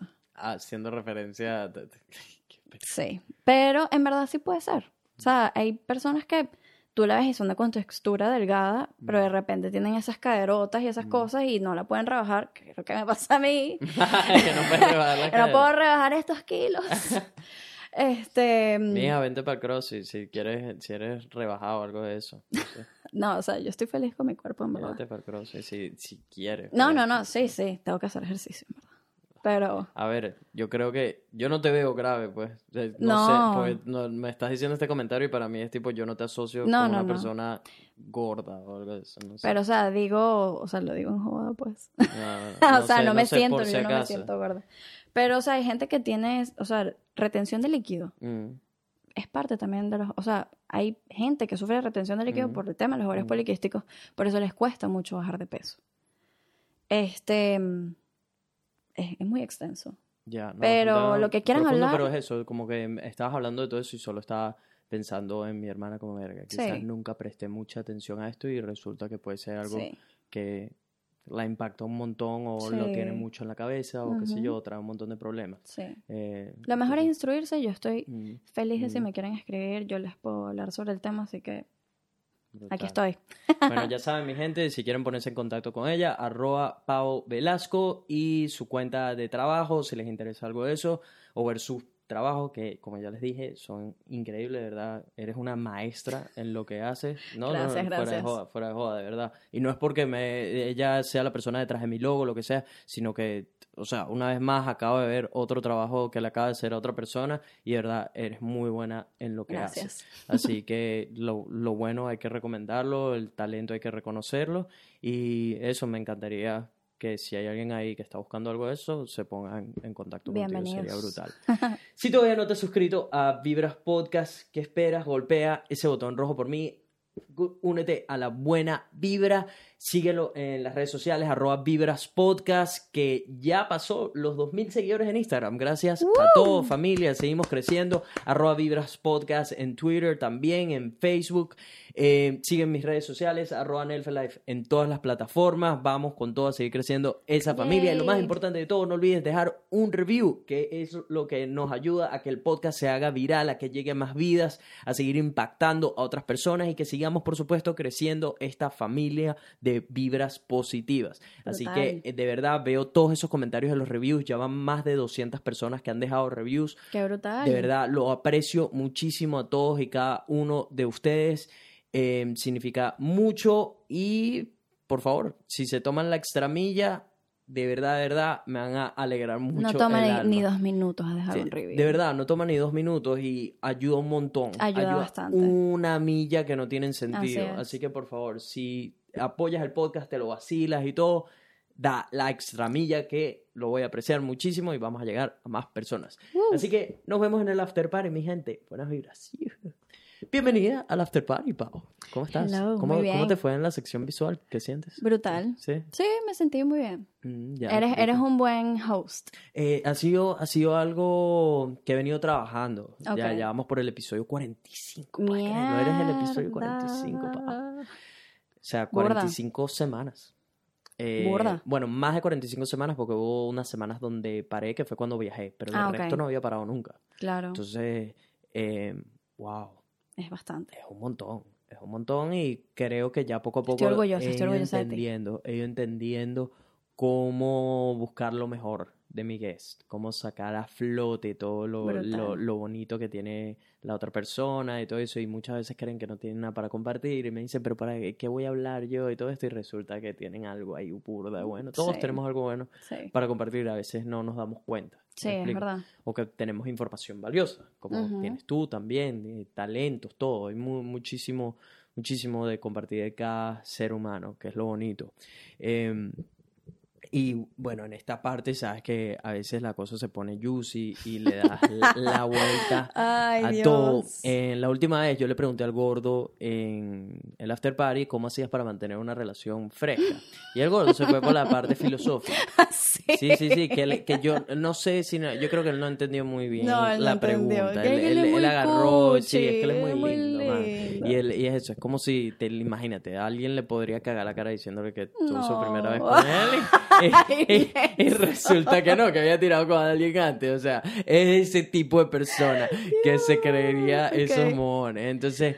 Tiene que haber un balance en la relación. Sí, sí, sí, sí, claro, por supuesto. Entonces, claro, cuando yo le pregunté esto, tipo, gordo, ¿cómo, cómo mantienes una relación fresca? ¿Sabes? Y así, casi que guiñándole el ojo, tío. Ajá, ¿cómo? cómo? Dime, cuéntanos, ¿cuáles son Y los te contó la ardilla. Y me empezó a contar, marico, unas vainas y decía, ok, te fuiste por la derecha, no pasa nada, vamos a ver qué sacamos aquí. Y después nos fuimos más profundo aún y yo dije, bueno, ok. Sí, ok. Nunca hemos tocado este tema, estaba útil para que la gente, pero no sé qué, y después le Fue, un fue un after party diferente. Sí, sí, está bueno, estuvo Exacto. bueno. Pero, pero tú, tú eres mucho más astuta. Mucho más astuta que el, que el gordo. Así que tú sí que no te vas a poder ir por la derecha. Tú, tú sí nos vas a dar lo que queríamos escuchar. Que por eso yo estaba tranquilo, porque yo decía, tranquilo que después tengo a tu esposa. Después voy a traer a tu esposa al podcast y nos va a echar el cuento que... Ok. Entonces, ¿cómo mantienes una relación de 10 años fresca, man? ¿Cómo, cómo haces? Yo quiero entender. Mira, yo creo que lo que nos mantiene más frescos es que los dos estamos en la misma sintonía. O sea, no es que él está en la casa la mayoría del tiempo y yo estoy en la casa la mayoría del tiempo y, ¿sabes? Como que el estar ocupados nos hace apreciar los momentos que estamos juntos y los aprovechamos al máximo. Yo creo que eso es lo que lo mantiene vivo, porque yo no lo veo a él sino cuando llega en la noche y un ratico en la mañana antes de yo irme a trabajar. Y él trabaja los sábados. O sea, yo no lo veo a él en todo el sábado, yo el todo el sábado lo tengo libre. Entonces, por lo menos el domingo, que es como que nuestro tiempo libre, lo aprovechamos al máximo y valoramos como que ese momento, pues. Y creo que eso es lo que lo mantiene vivo. ¿Sabes? Como que ese misterio de que no estamos Mm, todo el tiempo De que no juntos, están pues. todo el tiempo 24-7. Sí. que se ven las noches. Ok, lo entiendo. Eh, ¿Cuántas veces tiran a la semana? Aquí hay que hablar claro y raspado, porque esto es muy bonito lo que me dijiste. Pero cuando tienes Viste, yo nueve... me estaba sí, intentando ir Sí, por sí, el sí, sí, otro no, no, esto- casi, casi te vas por la tangente, pero cuando tienes 10 años con una persona, Ujú. ¿cómo- ¿es, ver, es verdad que ya uno no tira tanto? Es verdad. como- no me digas. Pero es que mira, o sea, llega un momento, favor, tú al principio, y es verdad, o sea, duélale a quien le duela. Mm, Tú al principio estás como un conejo, o sea, sí, como sí, que, arriba ah, tienes esas hormonas a millón, dale, Ajá. sí, aquí en la sala, en el- la cocina, en la silla, en donde sea, en la bronco, En la bro. en la maleta la bro. en donde sea. Mm. Pero, ¿sabes? Ya llega un momento que vives con esa persona, convives con esa persona, que llega un momento como que le bajas un poquito, pues, o sea, como que hay que hacer otras cosas también. este, sí, baja un poco, pero eso no quita que deje de ser bueno, ¿sí? Exacto, ok. Pero de- dame un número en concreto. Semanal. mío. Semanal. Danos cuántos, cuántas veces se come ahí a la semanal. Es que depende, porque hay semanas que de pana los dos estamos mamados para el Y coño. no hay sexo. y no hay. marico, no me digas eso, Paola. Coño, marico. Pero es que me acaba de dar un coñazo en la bola. Pero hay semanas que puede ser toda la semana. Hay, hay semanas que Hay semanas pueden que puede ser toda la semana, Ah, sí. Pero hay semanas que de pana los dos como que, "Ugh, no, olvídalo. Exacto. marico, qué miedo. Pero hay semanas que, bueno, pues son Mierda. semanas buenas y semanas malas. En los Sí. negocios hay semanas buenas y semanas malas. Em, ¿Cuál es el sitio más bizarro donde han tirado? Porque para el gordo fue la maleta. Y él pensó que era la primera en la vez, pero maleta, en la que no maleta era de la Bronco. de la Bronco. sí. Para ti, ¿cuál ha sido el sitio más bizarro donde han tirado? En la maleta de la Bronco. hay uno bizarrísimo, pero eso te lo cuento después del after party. bueno, vale, suéltalo. No puede a la gente así, no puede, no puede. ok, que si... Una iglesia. No, marico, que si en la sala de su casa estando toda la familia en la casa. Eh, ¿qué- qué? Ajá. Ya, ya va. En la sala de su casa do- eh, es una casa de dos pisos. No, una casa de un solo piso. Ajá. pero estábamos, ¿sabes? Como que, no voy a dar mucho detalle, pero donde estaba el sofá no se veía casi para la sala, Mm. porque era como una parte diferente, Mm. pero toda su familia estaba en la casa. Y había ¿A gente en la sala. En la tarde, mitad de la- Eh, como a las 7 de la noche, por ahí. O sea, pleno, plena cena. pues. Sí, sí, tipo, ¡eh, gordo, gordo! ¡Vamos a comer! Sí. ¡A comer! Sí. ¡Dale, para estar lista! Ya, ya, ya. Ya vamos, sí, ya vamos. Coño, coño, coño, ya, dale, dale, dale, sí. Eso de pan ha sido lo más loco. Marico, ustedes se tienen que conocer al pelo, dígalo. Sí. Después, Bastante. Esa, esa es la, la parte que veo Sí. mejor de una pareja de tanto tiempo, que tipo Sí. en 10 años, marico, o sea, te tienen que saber todo. Él, él todavía, él agarra y de vez en cuando, porque es que yo soy así, o sea, lo que te, yo te digo, Ah. yo cuento todo de mí, o sea, tú me vas Ah. a conocer 100%. Ah, Y él sabe que a mí me gusta conocer a la gente al 100%. Pero él agarra y de vez en cuando yo le digo, coño, dime esto. ¿Para qué te voy a decir? ¿Para qué te voy a decir? ¿Para qué te voy a decir? Y yo puedo estar jalando como dos, tres semanas para que me cuente algo y él no me cuenta, no me cuenta, no me cuenta, no me cuenta. Y de repente como al año, mira, ¿tú te acuerdas que tú me preguntaste esto el año pasado? Sí, bueno, fue esto. Y es así como que, rico, ¿por qué no O sea, me pero tiene que ver contar? con el sexo. Tiene que ver con el sexo, sí, sí, sí. O sea, tipo algo que le gustaba o algo Sí, sí, sí, algo, no sé, cualquier vaina. Y no Entonces, te lo dice. no me lo dice, sino después, al tiempo. Y Después. es así como que. Eh, una pregunta. Esto no, no lo he preguntado en mucho tiempo, pero aprovechando que tenemos una mujer aquí. ¿A ti te ha dado por querer meterle el dedo en el culo al gordo? Eh, no. Porque eh, parece ser un concepto muy común flotando por ahí de que las mujeres No. quieren ver que si les gusta y, No. y van como No. tipo No. Asco. esto. sí, yo no entiendo. Precisamente por eso pregunto. Hablando de eso, yo una vez fui a una reunión en Venezuela, no sé si, o sea, ni me acuerdo del nombre de esta persona Ajá. porque me pareció tan asqueroso Ah, que yo me fui. O sea, me fui para otro lado de la le reunión. metieron el dedo en el culo No, al tipo reunión. le gustaba que le metieran el cepillo eléctrico por el culo. ¿Qué dices, marico? No puede Y la ser. novia Un lo tipo, hacía. no Sí, la novia Obvia- se lo hacía. Obviamente ese dicho estaba del Bueno, otro lado sí, del, del- sí. De la talanquera, no me sí, sí, jodas. sí, sí. Y yo dije, ok, No, y la novia se lo hacía. Sí. Y a ella no le parecía raro. No, le gustaba. Le gustaba ver cómo su novio disfrutaba haciendo eso. Y después se cepillaba con ese dicho, ¿no? Yo no tengo ni idea. ¿Para dónde iba ese cepillo? Qué Esa es mi asco. pregunta. Yo Qué como asco. odontólogo, yo quiero saber a dónde iba ese cepillo después de que iba ese culo. Esa, esa es mi mayor pregunta. No de por qué ese cepillo estaba en ese culo. A mí me Asco. interesa saber a dónde va ese cepillo No, no, después. Qué asco, bebé. Charcoal, de esos que se ponen ahorita. en los Marico, no pies. puede ser, weón. Asco, sí. No, no sé. Yo me fui. Tipo así cepillándose y de repente, ah, mierda, le Sí, un porque poquito estábamos- de mierda aquí. Estábamos al asco. Estábamos hablando de eso, de eso en esa reunión. ajá. Y ellos así contándolo relajadísimo. Ay, no, sí, tal, que yo le hago esto y no sé qué. Y yo que, ok, bye. Esto no es para mí, no me interesa. No me interesa. Chao. Marico, sí, está. Sí. Yo soy muy mente abierta, muy mente abierta, pero mierda, un cepillo eléctrico en el culo, Es ahí me está too dando en much. el lado Es como, marico, lo llevaste, llevaste la odontología a donde nadie quería llevarla. Too much. Necesito Sí. cepillarme el culo. o sea, yo no entiendo. ¿Cómo empieza eso? ¿Cómo No. siquiera se te ocurre eso? Tipo, estás No cepillando un día mierda. no Marico, ¿qué pasa si le pongo pasta de diente y me llevo esta vez al culo? O sea, si esto me limpia la boca, Fresh. esto tiene que dejarme el culo fresco. Guácala. Y si es Colgate Whitening, mi ano va a terminar blanco. Yo no sé, yo no sé, fue asquerosísimo, de verdad. No, no, marico. O sea, te lo Yo- juro. Uno piensa que uno lo ha escuchado todo, ¿verdad? Yo, o sea, yo espero de verdad que después que yo dejé la, esa cocina, Mm. cuando ellos estaban hablando de eso, después ellos al final hayan dicho, ah, era joda. Te lo juro, porque me parece asqueroso. Asqueroso. Verga, mano, no, qué, qué forzado. Dems. Está un poquito forzado. ¿Ustedes Demasiado. compran juguetes y cosas de esas? No. ¿Con pareja? No. No, no se meten en ese mundo de disfraces y esa... Ay, no, qué horrible eso. Sí, ¿no? Yo me siento la persona menos sexy de este mundo. ¿Por qué? No, me siento que voy a estar, bueno, no me pueden ver ahorita, pero sabes que va a ser y que gordo, vamos a tener sexo. O sea, me siento O sea, demasiado. como no te imaginas Ah, en el papel. No, poniéndome un disfraz. Ajá. No. Yo sí me trepeo la vaina de los disfraces. ¿Ah, sí? No, no lo he hecho muchas veces, como un par de veces, pero me lo trepeo un montón. O sea, yo me compré un baby doll. ¿Sí? es que se llama Mm, eso. mm, creo. Y lo pude haber usado, lo tengo desde hace tres años y lo pude haber usado una sola vez.